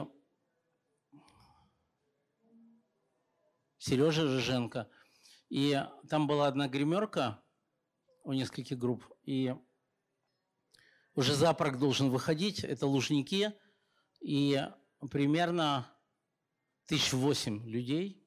Фестиваль памяти Башлачева, который а, в феврале 88 выбросился из окна восьмого этажа. Гениальный поэт Череповецкий. Вот. И а, надо зоопарку выходить из гримерки на сцену, там такой длинный коридор, а майка нет. И организаторы прибегают. То есть два варианта. Либо все на бревнах, либо майка нет. Тут вариант майка нет. Значит, и уже так уже все начинают нервничать, уже уж даже я начинаю нервничать, мне ты что нервничать? Вот. И заходит Майк, значит, а, я думал, что если человек стоит под углом 135 градусов к земле, он не может сохранять равновесие. Вот. Но он так держался за дверь и сказал монолог, который прямо я запомнил каждой клеточкой. Он сказал, вот так он держался за...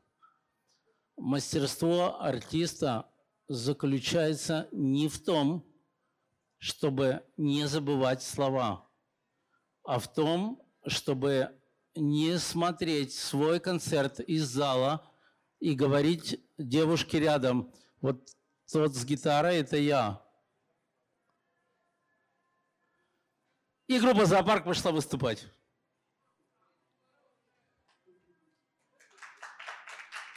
Я рассказываю то, что вот то, что я видел с трех метров.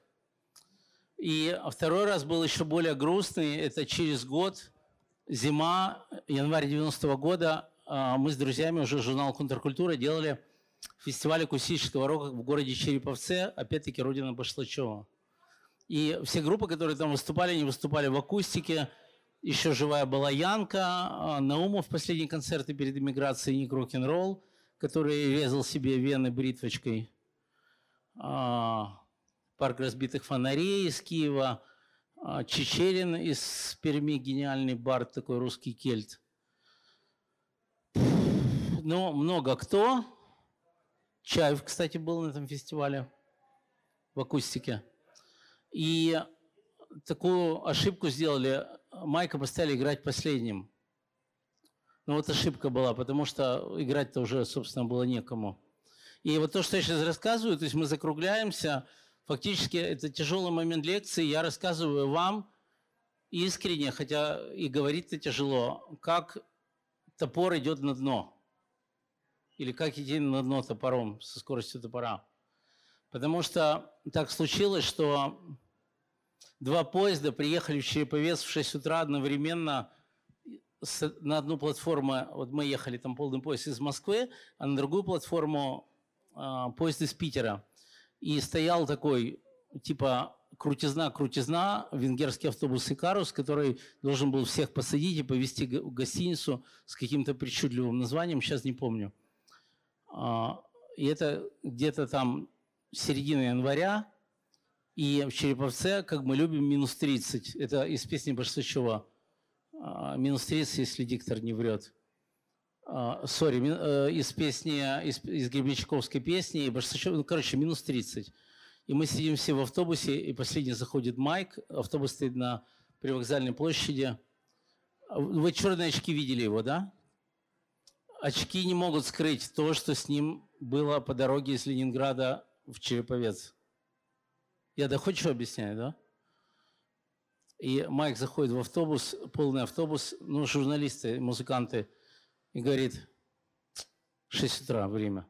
Говорит, «Ск- сколько халявы забралось. И автобус отъезжает. Это просто театр.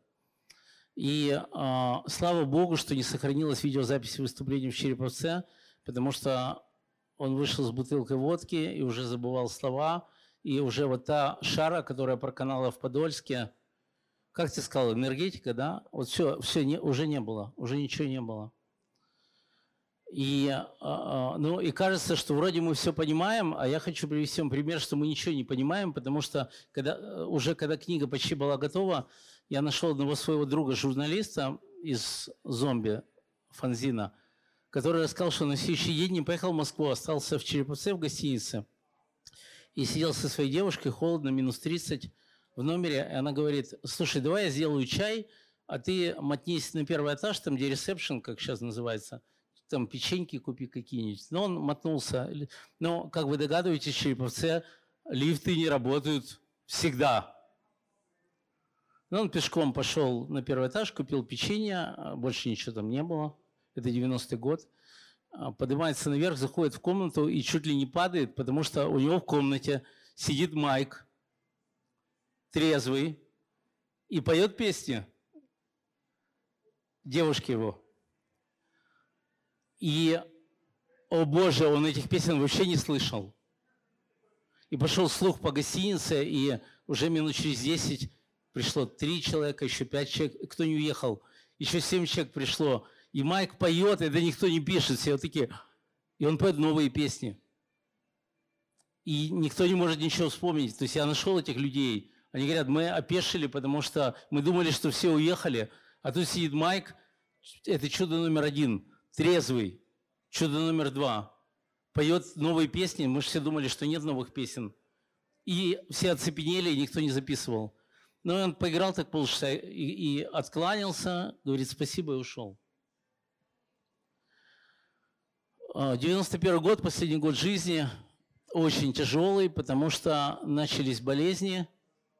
Ну, а боле... ну как, я не знаю, как мягко вам сказать. Болезни начались вследствие рок-н-ролльного образа жизни на гастролях.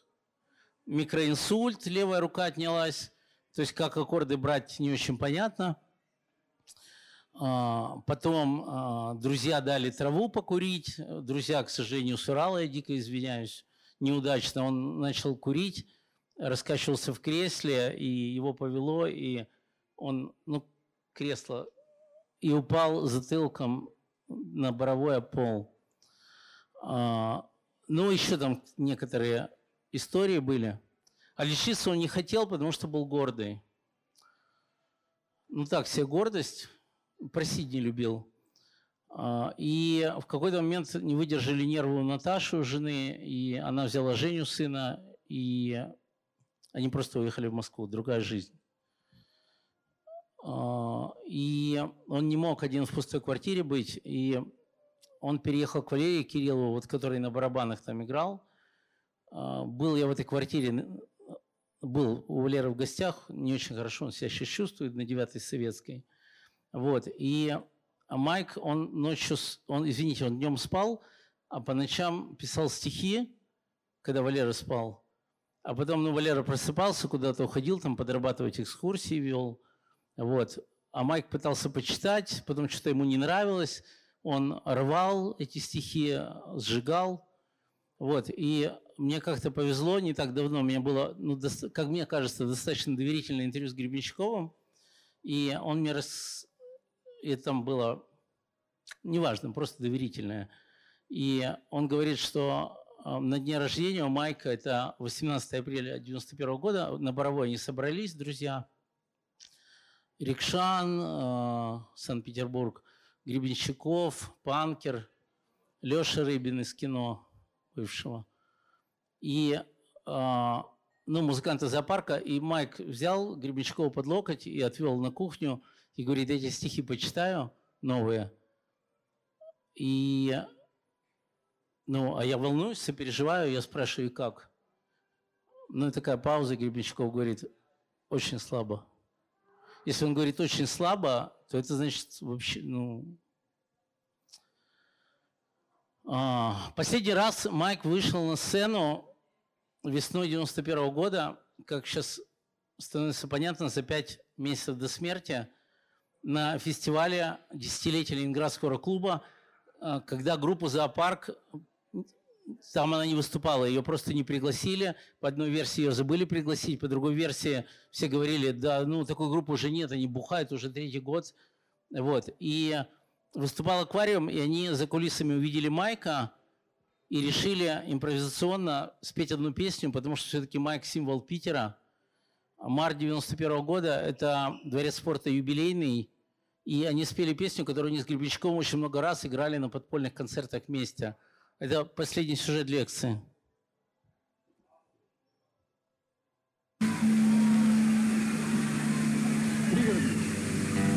Мы хотим позвать на сцену одного нашего старого знакомого, кое о чем напомнить,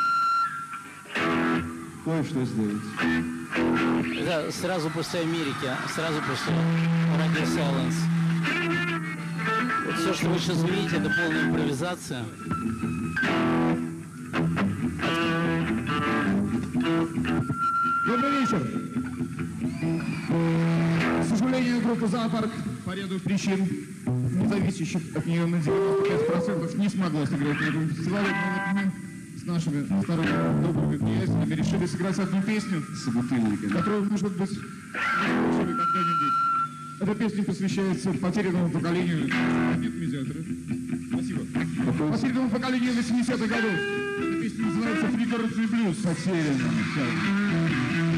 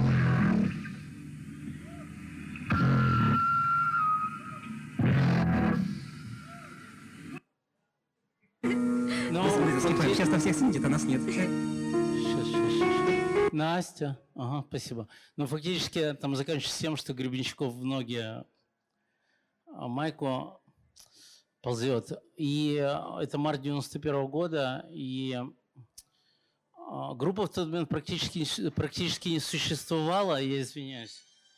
Узнай адрес, пожалуйста, куда нам ехать. Просто пойди туда и узнай у Леши. Извините. Вот. И, а, значит, я помню, что, что рассказывали музыканты, что барабанщик работал экскурсоводом, а, басист давно уже сидел в тюрьме, второй раз, при том Куликов. А, подробности в книге. Второй басист гнал самогон. Гитарист, что-то там чугунные котлы, что-то со строительством связанное. Вот. А Майк один сидел дома, жена уехала в другой город.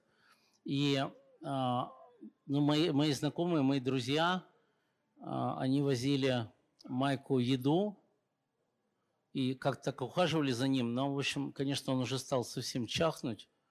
Вот. Последняя такая, может, в хорошем смысле придурь была. Он начал рассказывать всем, что мы будем писать сольный альбом. А предложил Валерию Кириллову, барабанщику, быть продюсером. А, и позвонил Саше Титову, басисту «Аквариума и кино», с предложением сыграть на бас-гитаре, потому что его басист в тюрьме. Вот. Но у Титова там все, кто могли из родственников умереть, в тот момент умерли. В общем, тяжелый период жизни был. В общем, он поблагодарил, но отказался.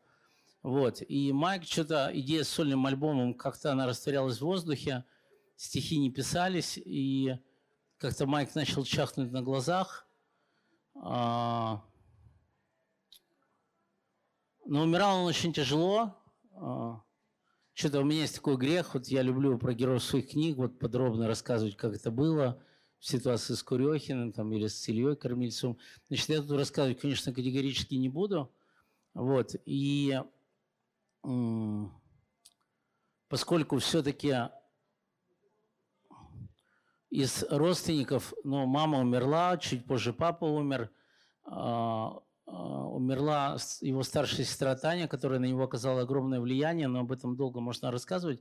Таня в тот момент подбрасывала, значит, как бы Таня была блестящий переводчик, хотя закончила тот же ЛИСИ, поменяла потом работу и профессию. И она ему подбросила перевод а, книги Рассела а,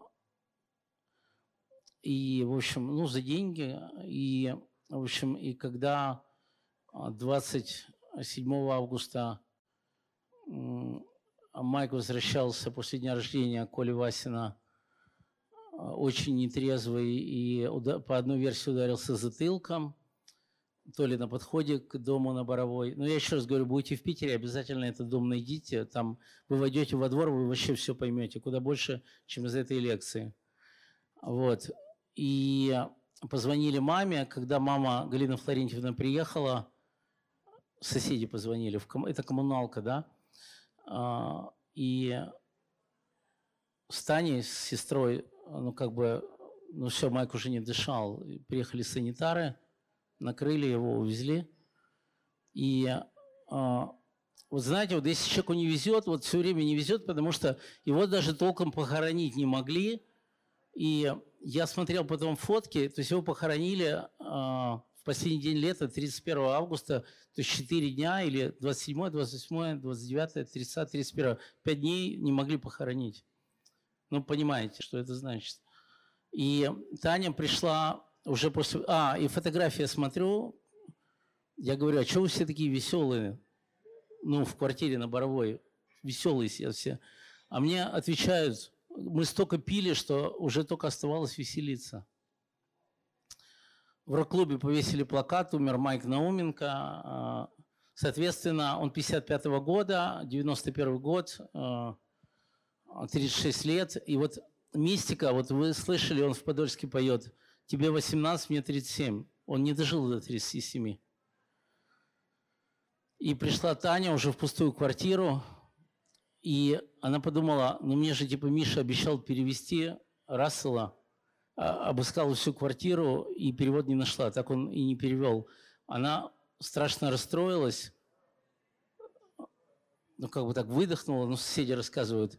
А на стене висел портрет Марка Болана, Терекс, который Майк сам нарисовал или с кем-то из друзей. Вот, и Таня, это день похорон Майка, а, все обыскала, документы какие-то, не нашла перевод, расстроилась, вздохнула, и в этот момент слышит какое-то движение за, за спиной. А движения быть не может, потому что она одна в комнате. Но она звук слышит какой-то. Она поворачивается и видит, как портрет Марка Болана со стены упал на пол, но он так упал, что он порвался. Ну как так может быть? Ну вот так. И ну, сволочью я был бы последний, если бы на такой ноте заканчивал лекцию. Поэтому я все-таки постараюсь чуть-чуть тонус поднять. И мне кажется, что после фи- фильма «Лето», после фильма, который сейчас закончили делать монтаж Панкер, Игорь Гудков и Леша Рыбин с э, Фоменко в главной роли, и после выхода этой книги, э, то такой, мне кажется, такой начинается ренессанс, возрождение интереса к Майку. И вы первый, кому, кому я расскажу хорошую новость. А, я наблюдал, как молодежь во время лекции подошла, села на качельку, покаталась три минуты, послушала слова Майка и их ветром сдуло. Потому что Майк не для них, он для другого совсем. Потому что коробит это, ну, как бы, рок-н-ролл, религия смерти, вот один из представителей. И мы нашли с друзьями, считавшейся утерянной, запись концерта зоопарка ДК Мелс, это презентация фильма «Аса», и это лучшее вообще, что я слышал у зоопарка, довольно чистенькое. Мы почистили, и я не знаю, там по правам сложно, но есть ощущение, что в ближайшие несколько месяцев они могут затянуться. А, выйдет альбом, а, он будет называться или а, «Фильмаса», премьера «Фильмаса», «Зоопарк в ДК Мелс». Значит, это концерт, на котором зоопарк, прошу внимания, сыграл три раза на бис – Три раза. Их не хотели отпускать. И последний бис был уже вместе с аквариумом и вообще там с кучей музыкантов. Совершенно замечательный концерт, который начинается с песни простого человека, и дальше идут все хиты, отлично записанные. Вот, то что-то происходит. А, можно мне верить, можно не верить. А, издатели позвонили мне вчера перед вылетом к вам и сказали, что весь тираж продан вообще. То есть, то есть, значит, людям это важно. И планируют э, в конце года допечатку. Ну, я там сразу запечатал, ой, ой, у меня там три ошибочки есть, надо исправить. Но это неплохо, когда три ошибочки на 200 страниц, 220. Вот. И, э, но я бы вас попросил, когда вы придете домой, переслушайте эти песни – там на Алиэкспресс, в Meshok, там на других ресурсах есть эти альбомы. Моя мечта, чтобы каждого, у вас, у каждого дома появился виниловый проигрыватель, у кого нет. А поднимите руку, у кого есть виниловый проигрыватель дома. Выше, можно выше. Раз, два, три, четыре, пять, шесть, семь, восемь, девять, десять, десять человек. Вот оно, возрождение винила. А, переиздали очень хорошо, с очень качественным звуком и все братья и сестры. Я страшно горжусь, что там мой текст внутри. И «Сладкая Н», и «Блюз до Москвы» только на компактах, и шикарно оформленные 55, и «Уездный город Н», и э, «Белая полоса». Музыканты зоопарка после смерти Майка еще выпустили пластинку «Музыка к фильму». Я ее не очень люблю, но хорошая, можно. Вот, поэтому переслушайте это все. А, почти все из того, что вы видели, при большом желании можно найти на YouTube. Вот. Поэтому, пожалуйста, просьба, будьте переносчиками инфекции и делитесь с друзьями рассказом про этого человека, про это поколение. Читайте книгу, слушайте его песни. Как мог, донес до вас всю эту атмосферу. Закончу фразу Виктора Цоя «Девочки на тройку». Но время было прекрасно, сейчас не хуже – что касается повязочек, то каждый сам для себя э, выбирает, болеть или нет, как мне сказал на днях Лагутенко. Ну что, говорит, все ж просто. Если иммунитет сильный, идешь на концерт, а если нет, то в больницу. С вами был Александр Кушнир. Огромное вам спасибо.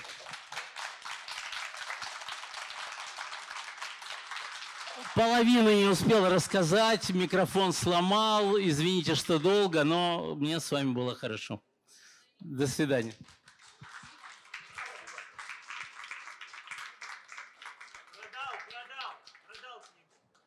Это мой друг.